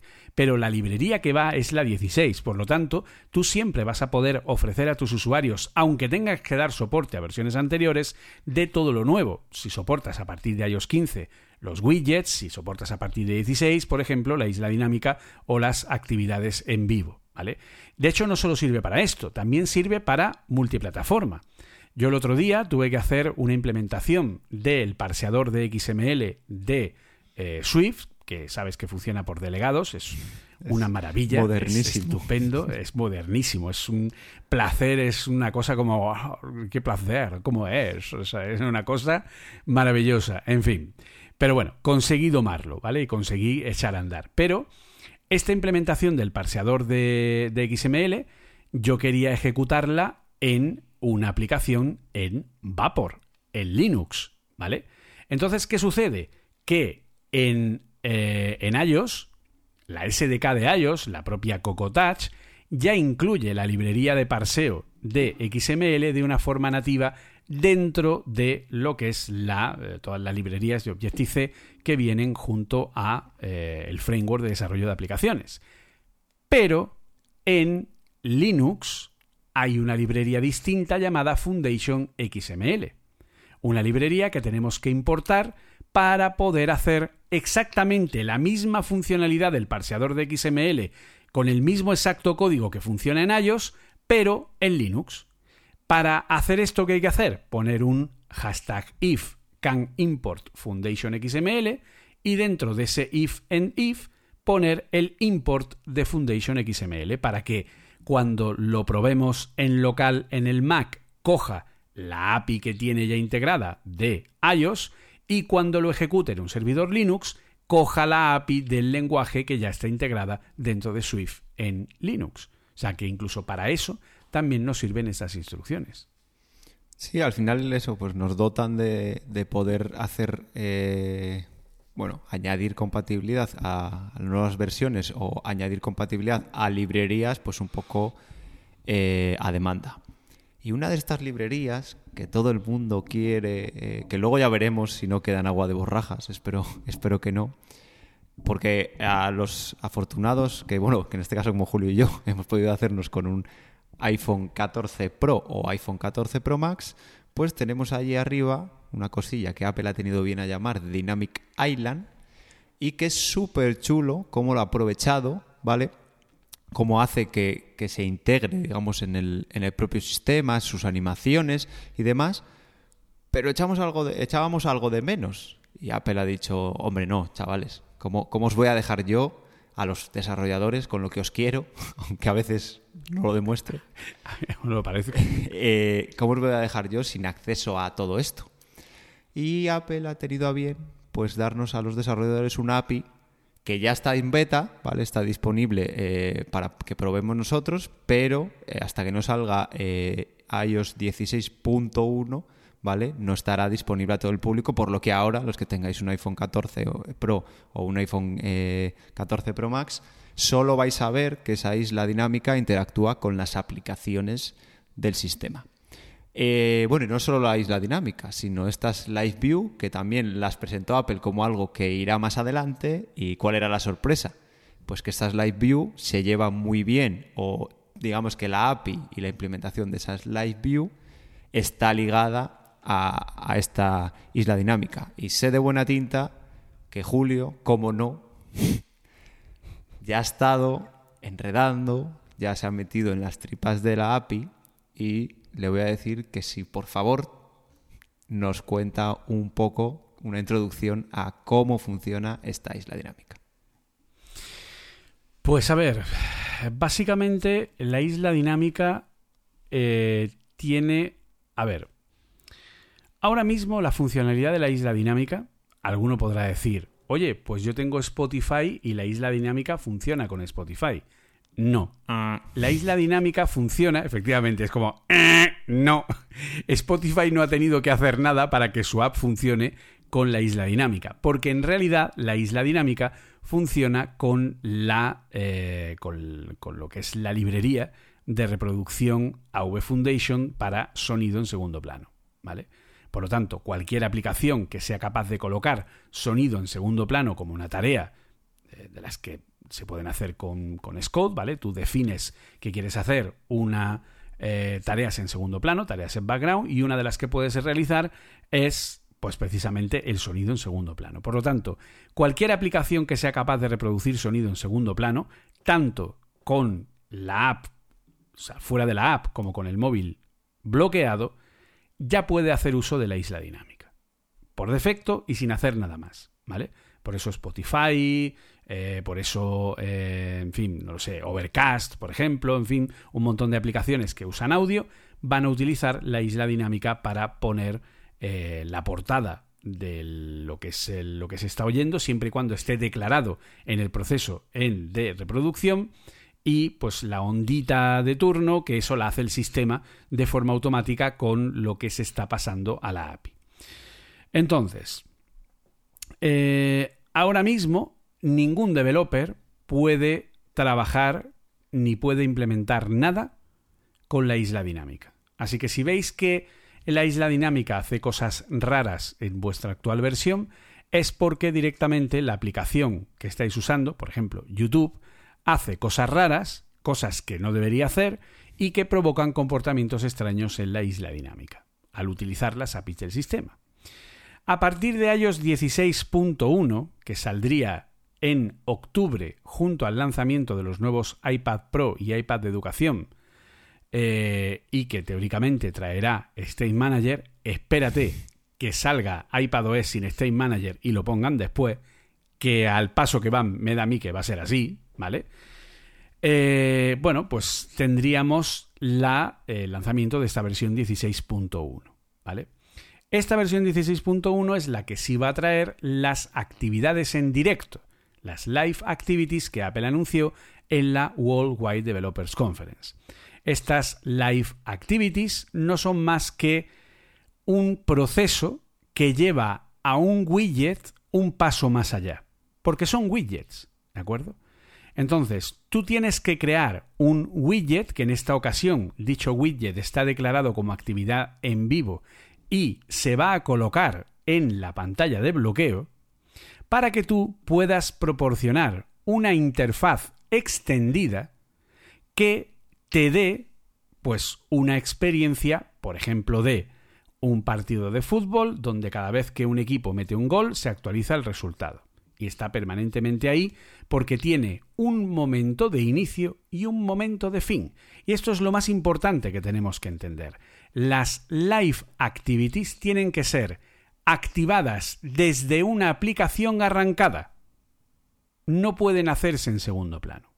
Yo tengo que entrar en mi aplicación y decirle, por ejemplo, quiero encargar un coche de Uber y encargo el coche de Uber.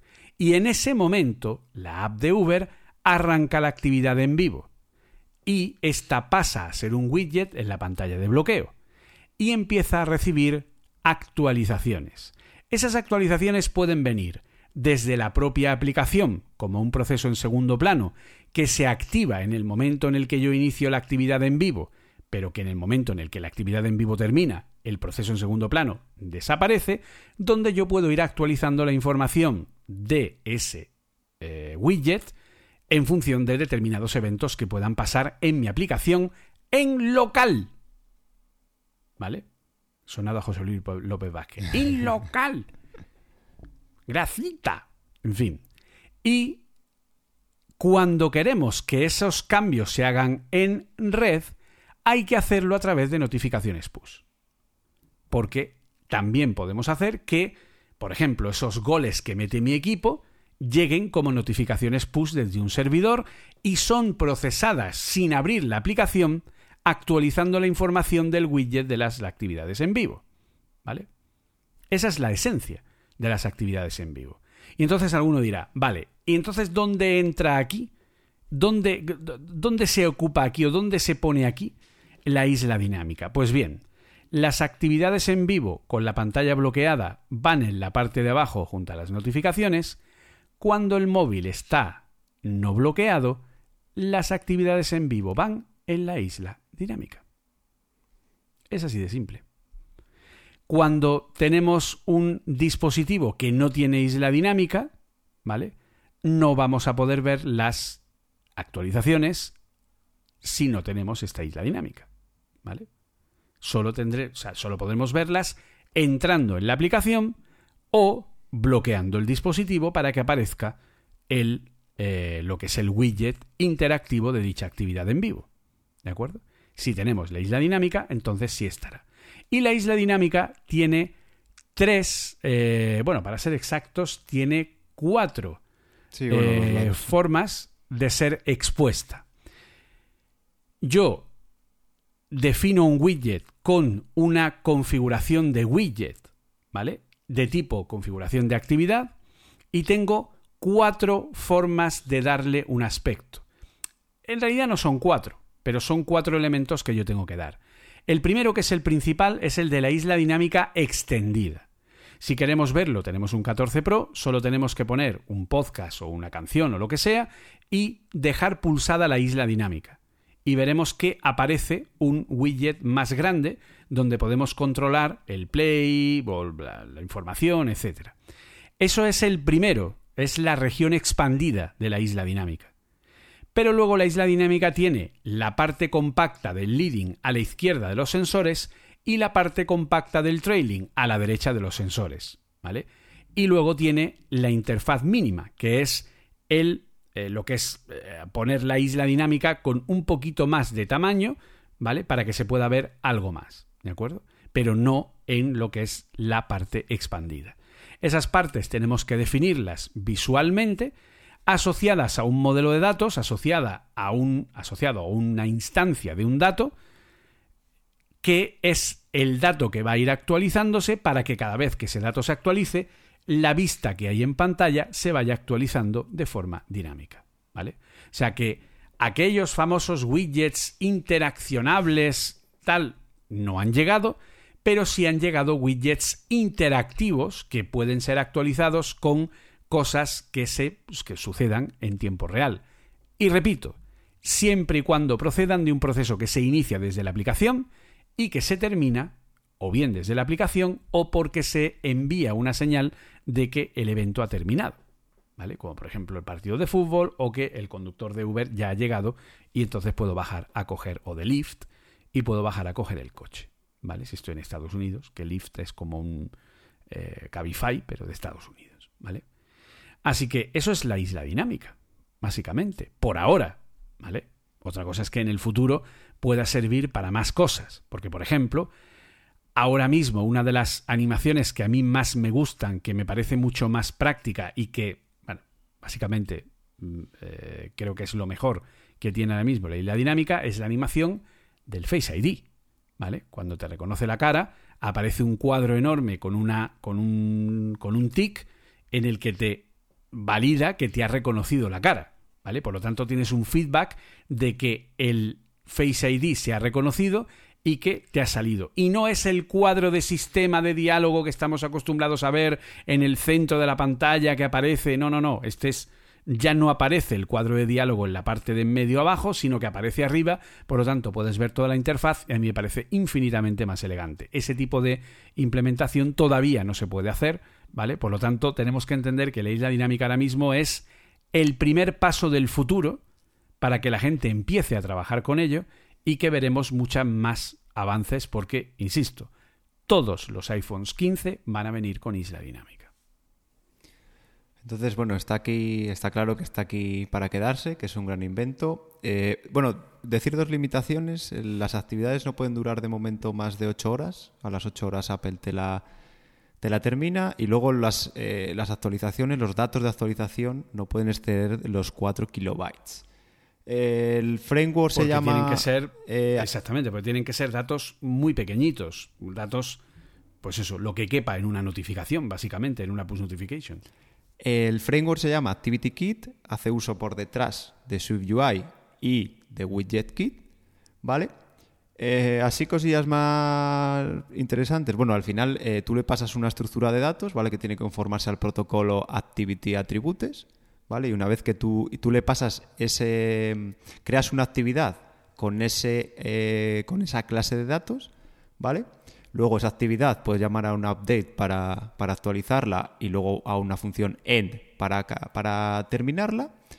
Eh, como dijo Julio, también se pueden. Esto desde la aplicación con una eh, tarea en background, ¿vale? Las background tasks, que, bueno, no sé si las conoceréis, pero tampoco quiero, quiero entrar demasiado en, en harina. Hay que activar en el info-plist una key que es support live activities. Hay que ponerla yes, ¿vale? Para que te lo, para que te lo permita.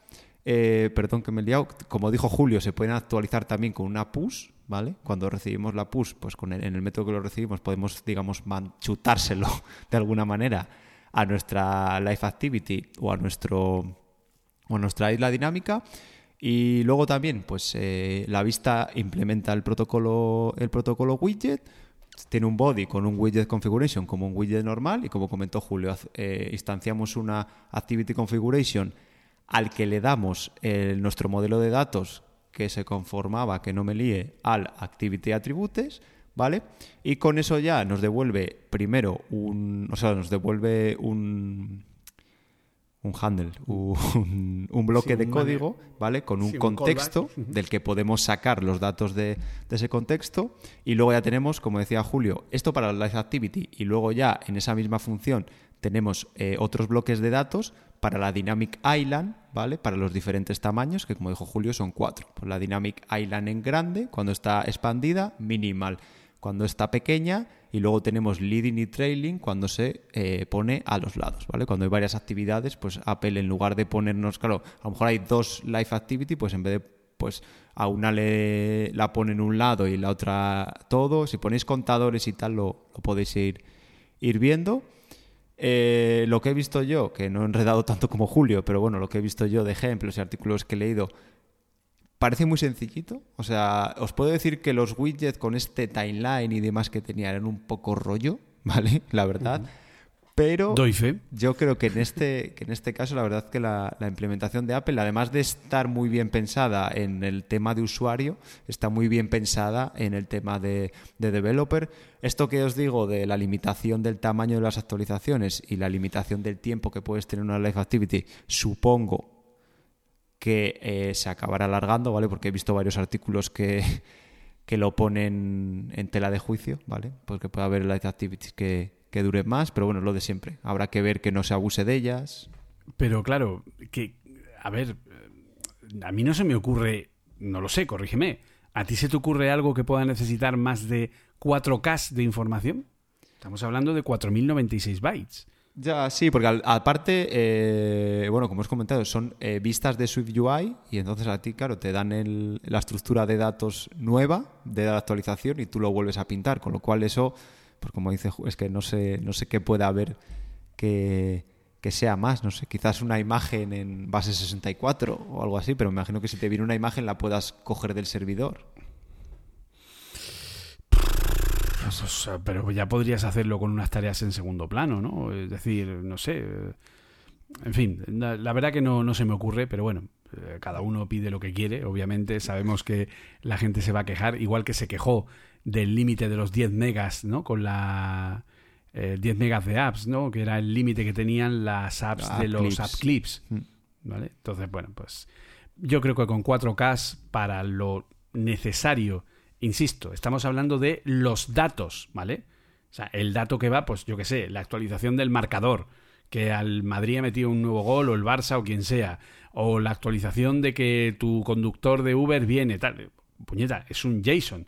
Eh, Es que 4K, no sé, que va a contar y el Quijote, no lo sé, en fin. Puede ser, ¿vale? Pero, en fin, en principio yo creo que es más que suficiente. Eh, pues nada, yo creo que esto ha sido el, tema central. No queremos tampoco, tampoco liarnos mal para este, para este primer café, Julio. No sé si tienes tú algo que añadir. Yo creo que a la gente le ha quedado claro eh, pues este, los, dos, los dos puntos que hemos tocado, ¿vale? Tanto como implementar cosas nuevas, como una de esas cosas nuevas que puedes implementar, que son las Live View. Eh, yo mi deseo y mi anhelo es que los desarrolladores se pongan las pilas, que no sea una de esas cosas que Apple pone a disposición de los desarrolladores y luego muy, muy pocos eh, lo acaban adoptando, porque sí que es verdad que las aplicaciones no son tantas. Porque yo, por ejemplo, llevo varias aplicaciones y no se me ocurre un uso de, esto en, ninguna de mis aplicaciones. O sí, porque, por ejemplo, hay cosas como un contador, pues a lo mejor no es un uso tan rápido como puede ser lo de lo de un reproductor de vídeo, lo de lo que decíamos de un, de un taxi o algo que estás, o un pedido a domicilio que estás esperando. Pues no lo sé, pero deseo que a ver que esos desarrolladores que tengan una aplicación donde tiene sentido meter esto, pues que pues que le echen ganas, ¿vale? Y lo, implementen, lo implementen bien. Yo ya os digo, ¿eh? eh así a, vista de pájaro, eh, me parece bastante sencillito la implementación, incluso para, para desarrolladores nuevos. O sea, si tienes una aplicación súper pequeñita y estás dando tus primeros pinitos, mm, lo mismo que a lo mejor los widgets, te decía que era un poco más rollo, ¿vale? Sobre todo la parte esta del timeline este para, para implementarlo. Esto tiene una pinta muy buena y, es muy sencillito y yo estoy ansioso por que llegue la versión de iOS 16.1 y, y, a, a, cacharrar con aplicaciones que tengan los widgets, porque a lo mejor soy yo raro, Julio, pero yo soy de esos que soy capaz de cambiarme de banco, ¿vale? Por tener, porque tiene una aplicación guay, ¿sabes? O sea, me refiero que, que muchas veces he cambiado de herramienta de cualquier aplicación, o sea, bueno, de cualquier plataforma, digamos, porque su aplicación o sus aplicaciones eran buenas o porque muchas veces tenían aplicación tanto de, para el iPhone como para el iPad como para el Mac. O sea, a mí eso eh, me hace decidirme, creo que soy un poco raro en ese sentido, pero eso me hace decidirme por una otra aplicación. Sí, la verdad es que sí. Y luego, a ver, a nivel de uso, a ver, aquí el principal problema que tenemos es que el control de eventos depende siempre de que el proceso del evento se arranque desde la propia aplicación. Entonces, para, por ejemplo, aplicaciones en los que tengas que esperar algo, ¿vale? No lo sé, un Globo, un Justit, un Uber Eats, Uber, Lyft, Cabify, eh, todo ese tipo de servicios que dependen de un tiempo de espera en el que hay una actividad que está viniendo hacia ti, ¿vale? Pues puede ser susceptible de hacer ese seguimiento, ¿vale? Para, eh, bueno, pues para de alguna forma decir, bueno, pues tu pedido de globo eh, ya ha salido de diverso, ¿no? Por ejemplo. Y entonces ya está viniendo para ti y entonces pues puedes ver el tiempo estimado, ¿no? Que le queda al chaval pues para llegar a tu casa y traerte la tarta de queso de la Pedroche, por ejemplo. Entonces, bueno, pues perfecto, ¿vale? por poner un ejemplo empírico, ¿no? lo primero que me ha venido a la mente. Eh, pero claro, luego, por ejemplo, resultados deportivos, ¿vale? un marcador en el que yo diga, bueno, pues quiero saber cómo va tal partido porque por lo que sea eh, tengo que ir con mi mujer a no sé qué cosa y no me va a dejar y entonces quiero estar pendiente de cómo va eh, el partido y cómo va mi equipo, ¿no? Entonces pues tienes ahí ese marcador que lo inicias desde la aplicación y te va dando la actividad en vivo de los resultados deportivos que quieres ver, ¿vale? Estoy seguro que alguien lo implementará tarde o temprano. Pero por ejemplo para eventos no sirve, es decir, que mi banco me mande una, una life activity cuando tengo a lo mejor me han pagado la nómina, no se puede hacer, porque es una actividad que es como un, un momento en el que yo digo, vale, quiero empezar a esperar algo. Y en ese momento es cuando se activa la actividad en segundo plano, actualizable a través de notificaciones push o a través de tareas en segundo plano, a través de la API de Background Task, y voy actualizando esa información, como ya hemos visto, con un máximo de 8 horas, ¿vale? Veremos a ver ahora lo que supone. Por lo tanto, está limitado a actividades que tengan un tiempo concreto y que puedan ser iniciadas desde una aplicación que está encendida en ese momento porque la actividad sobre la que vamos a hacer el seguimiento se inicia desde la propia app. Por ejemplo, se me ocurre las apps de seguimiento que hay para pues estas apps que hay por ahí de, de seguridad en el que, yo qué sé, tu padre, por ejemplo, que está mayor y tal, pues está fuera de casa y tiene que volver a casa y entonces cuando se va para casa le da al botón para que tú sepas que ya ha salido y te va haciendo un seguimiento hasta que llega por ejemplo, ¿vale? Cosas así, o tu hija o tu hijo, ¿vale? Que son más pequeños y quieres llevar un control de cuando ya han terminado la farra y vienen de vuelta para, para casa, ¿no? Ese tipo de cosas, ¿no? Pues podría ser una opción, ¿vale? Es decir, habría que pensar cuáles serían los casos de uso y sobre todo lo que hay que entender es que por ahora la isla dinámica no va a servir para nada más, ¿vale? Solo para las APIs que tiene Apple de música o determinadas actividades, Face ID o lo que Apple quiera poder integrar dentro de lo que son las APIs del sistema y este tipo de actividades en vivo que acabamos de comentar. Nada más. No podemos usarlo para nada más por ahora. Obviamente, yo estoy convencido que Apple tarde o temprano permitirá, por ejemplo, teoría mía, hacer unas notificaciones push en local que tengan una representación en la isla dinámica de forma enriquecida, de algo que sea más bonito. Pero para todo eso hará falta que haya más móviles que tengan isla dinámica, no solo los más caros que hay ahora mismo en Apple, obviamente. Ese es como yo lo veo.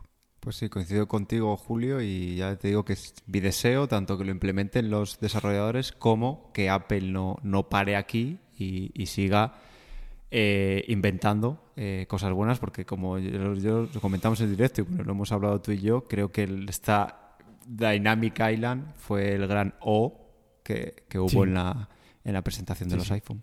Bueno, Fue tan O que hasta Oliver dijo, ¡Hala! Como mola. Pues sí, para, que Oliver diga eso últimamente, que está un poco desencantado con, bueno, y con la tecnología en general, porque es que no da más, o sea, los móviles no, da, no dan más, pues ha Sí, sido... es que no, no da más. Pero a Oliver le pasa un poco lo que a mí, que a mí lo que me, me- me- me saca de quicio es el tema del marketing, ¿vale? Es el, el cuando sale, me da igual, cuando sale Apple, Samsung, Huawei, la que sea, y te dice, es nuestro mejor teléfono hasta la fecha. Pues, Va a ser el peor, si te parece. O sea, eh, son ciertas obviedades del marketing que es lo que hemos comentado. Es decir, la mejor cámara hasta la fecha. ¡Ay! Pues resulta que no.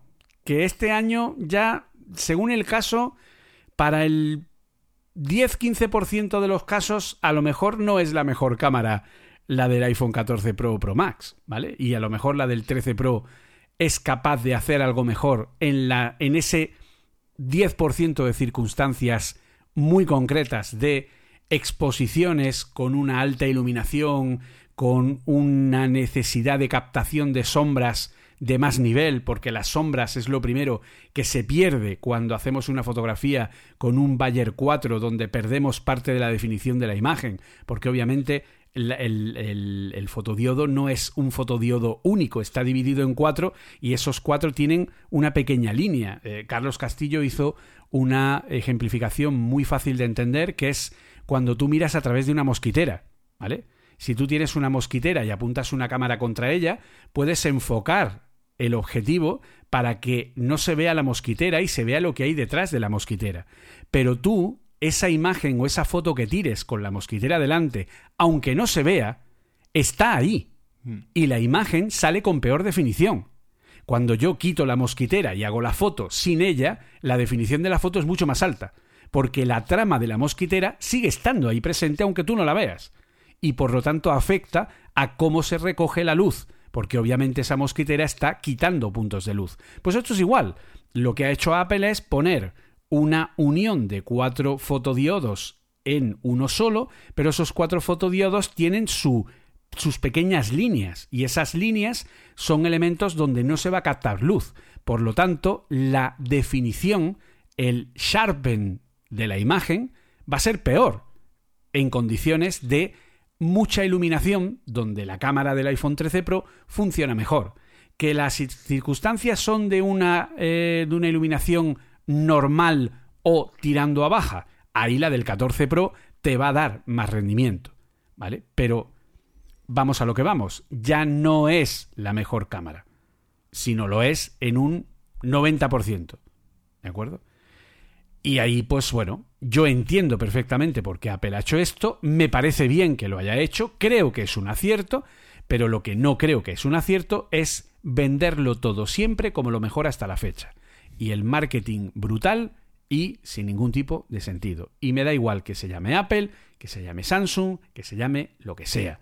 Sacar un Z Flip 4 igual que el 3 o un eh, Galaxy Ultra S22 que es igual que el 21 eh, o un Huawei que no, que, que, es que ya no, es que no hay de por dónde sacar. Si es que cada año lo único que aporta un nuevo móvil es mejor cámara o no, mejor CPU o no, porque ahí están los iPhone 14, ¿vale?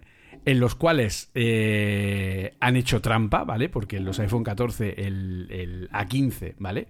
Tiene un núcleo más de gráficos y por eso dicen que es un poco más rápido. No, chavales, es que le habéis metido un núcleo más de gráficos para engañar a los tontos. Yo no soy tonto, ¿vale? Yo compro en MediaMark, entonces, ¿qué me estás contando? ¿Sabes lo que he oído, entonces, Julio? No sé si lo has oído también, que precisamente eh, Apple ha rediseñado eh, todos los iPhones. O sea, porque dicen el 13 es igual que el 14. Sí, sí, sí. Pero no, porque tiene un rediseño que lo hace bastante más reparable. Entonces, por ahí veremos a ver si se empieza a implementar Claro. esto que decían de los kits de reparación para que lo hagas en tu casa. pero porque tienen que enfrentarse al derecho a reparar, que es una ley americana aprobada y que como no la como, como no la cumplan les pueden caer multazo impresionante. Entonces sí, ciertamente el iPhone 14, hasta donde yo he visto, no sé si el 14 Pro también, pero el iPhone 14 se le puede cambiar la trasera de cristal abriéndolo y levantando un cable y le pones una nueva como una pieza. Igual el cristal delantero, lo quitas y le pones una nueva pantalla con cristal directamente y así la batería, la placa lógica, o sea, es infinitamente más fácil de reparar que los modelos anteriores, ¿vale? Entonces, bueno, pues ahí chapó por Apple, es decir, aunque haya sido obligado por esta ley de derecho a reparar de Estados Unidos, pero desde luego chapó por ellos en ese sentido, aunque haya sido obligado. Pero bueno, veremos a ver. Es que el, el próximo año, bueno, de hecho, para que, lo, para que lo sepas ya, el A16 que tenemos nosotros en nuestro iPhone 14 Pro, la única diferencia tiene dos diferencias con respecto a la 15. Bueno, tres, para ser exactos. La primera diferencia es que la memoria que tiene la 15 es LPDDR, LPDDR 4X a4266 y el A16 ya tiene memoria A6400. Es decir, memoria LPDRC. Me he colgado. LPDDR5 A6400. ¿Vale? Ya tiene memoria de ancho de banda. El ancho de banda de la memoria de el, y el tipo de memoria que tiene la 16 es el mismo que tiene los M1 Pro y M1 Max y M1 Ultra o los M2, ¿vale? No así los M1, ¿vale? Los M1 tienen la memoria de los A15 o los A14.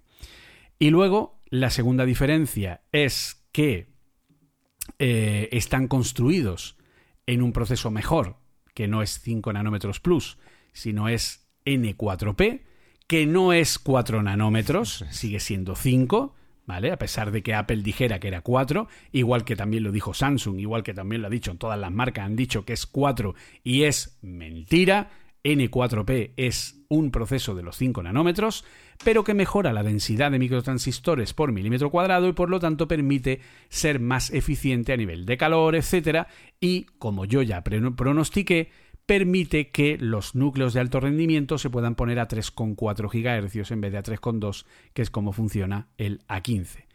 ¿Y sabes cuál es la tercera diferencia del A16 con el A15? El nombre. Aparte, no sé. que incorpora el conjunto de instrucciones ARMv9. Ah. Por primera vez, es el primer chip de Apple que ya incorpora el conjunto de instrucciones ARMv9. ¿Y tú qué controlas de esto? ¿Cambia mucho? ¿O porque muchas veces la nueva versión no. de ARM es la anterior más lo que Apple le mete de más a cada... Es que es eso. Es que es eso. Si tienes un Samsung, el cambio es brutal. si tienes un Apple, lo único que han hecho es ponerse al día. Es decir, todo lo que Apple ha ido incorporando desde el año 2010 a el conjunto de instrucciones Apple toca por primera vez el conjunto ARMV8 para el A6 en los iPhone 5, ¿vale? En el año 2012, ¿vale? Hace 10 años exactamente. En ese momento Apple incluye unas instrucciones de cálculo de divisiones en coma flotante que no tenía el conjunto de instrucciones oficial y que ellos incorporan. A partir de ahí han ido incorporando nuevas, eh, nuevos conjuntos de instrucciones, incorporaron toda la implementación de, ARM, de ARM64, eh, haciendo una adaptación medio aquel, ¿vale? Pero bueno, también pusieron toda esa parte y han ido incorporando instrucciones, incorporando pequeñas microinstrucciones que el sistema necesitaba de control de pues no lo sé, de cifrado, control de, eh, de mm, valores de checksum para comprobar la validez de un archivo, eh, o de, más que de un archivo, de un, de un cálculo.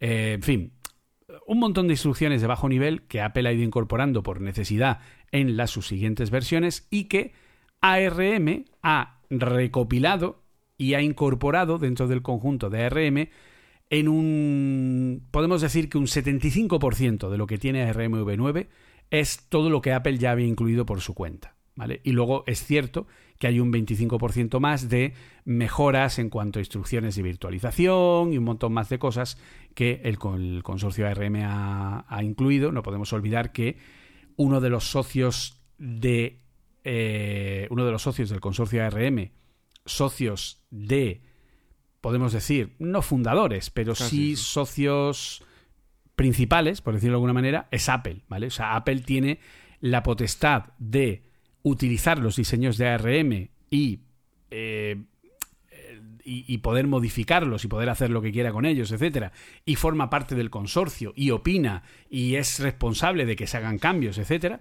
Por lo tanto, pues eh, al final lo que han hecho un poco es ponerse al día a nivel general, porque es cierto que estando dentro de un conjunto de instrucciones cerrado, las compilaciones son siempre mucho más eficientes que teniendo 700 millones de versiones, uno para cada tipo de chip de los que tiene Apple. ¿Vale? Entonces, bueno, pues esas son las principales diferencias que hay entre el A15 y el A16. Curioso. Y para no liarnos, que nos liamos mucho con esta disertación de, de hardware, pasamos a la despedida.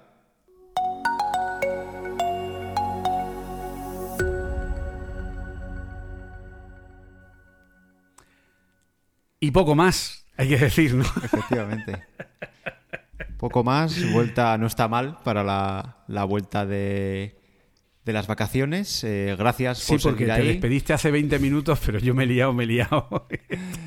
Eh, sí, sí, además yo ahora tengo slot de tiempo justos y tengo que, que abreviar. Aprovechar. Muchísimas gracias, eh, bueno, a ti Julio por, por seguir ahí.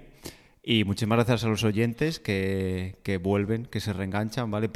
intentamos, o sea, prometemos, eh, prometemos intentar, o bueno, intentaremos eh, recuperar la periodicidad, ¿vale? Eh, Esa era la palabra, periodicidad, no me salía.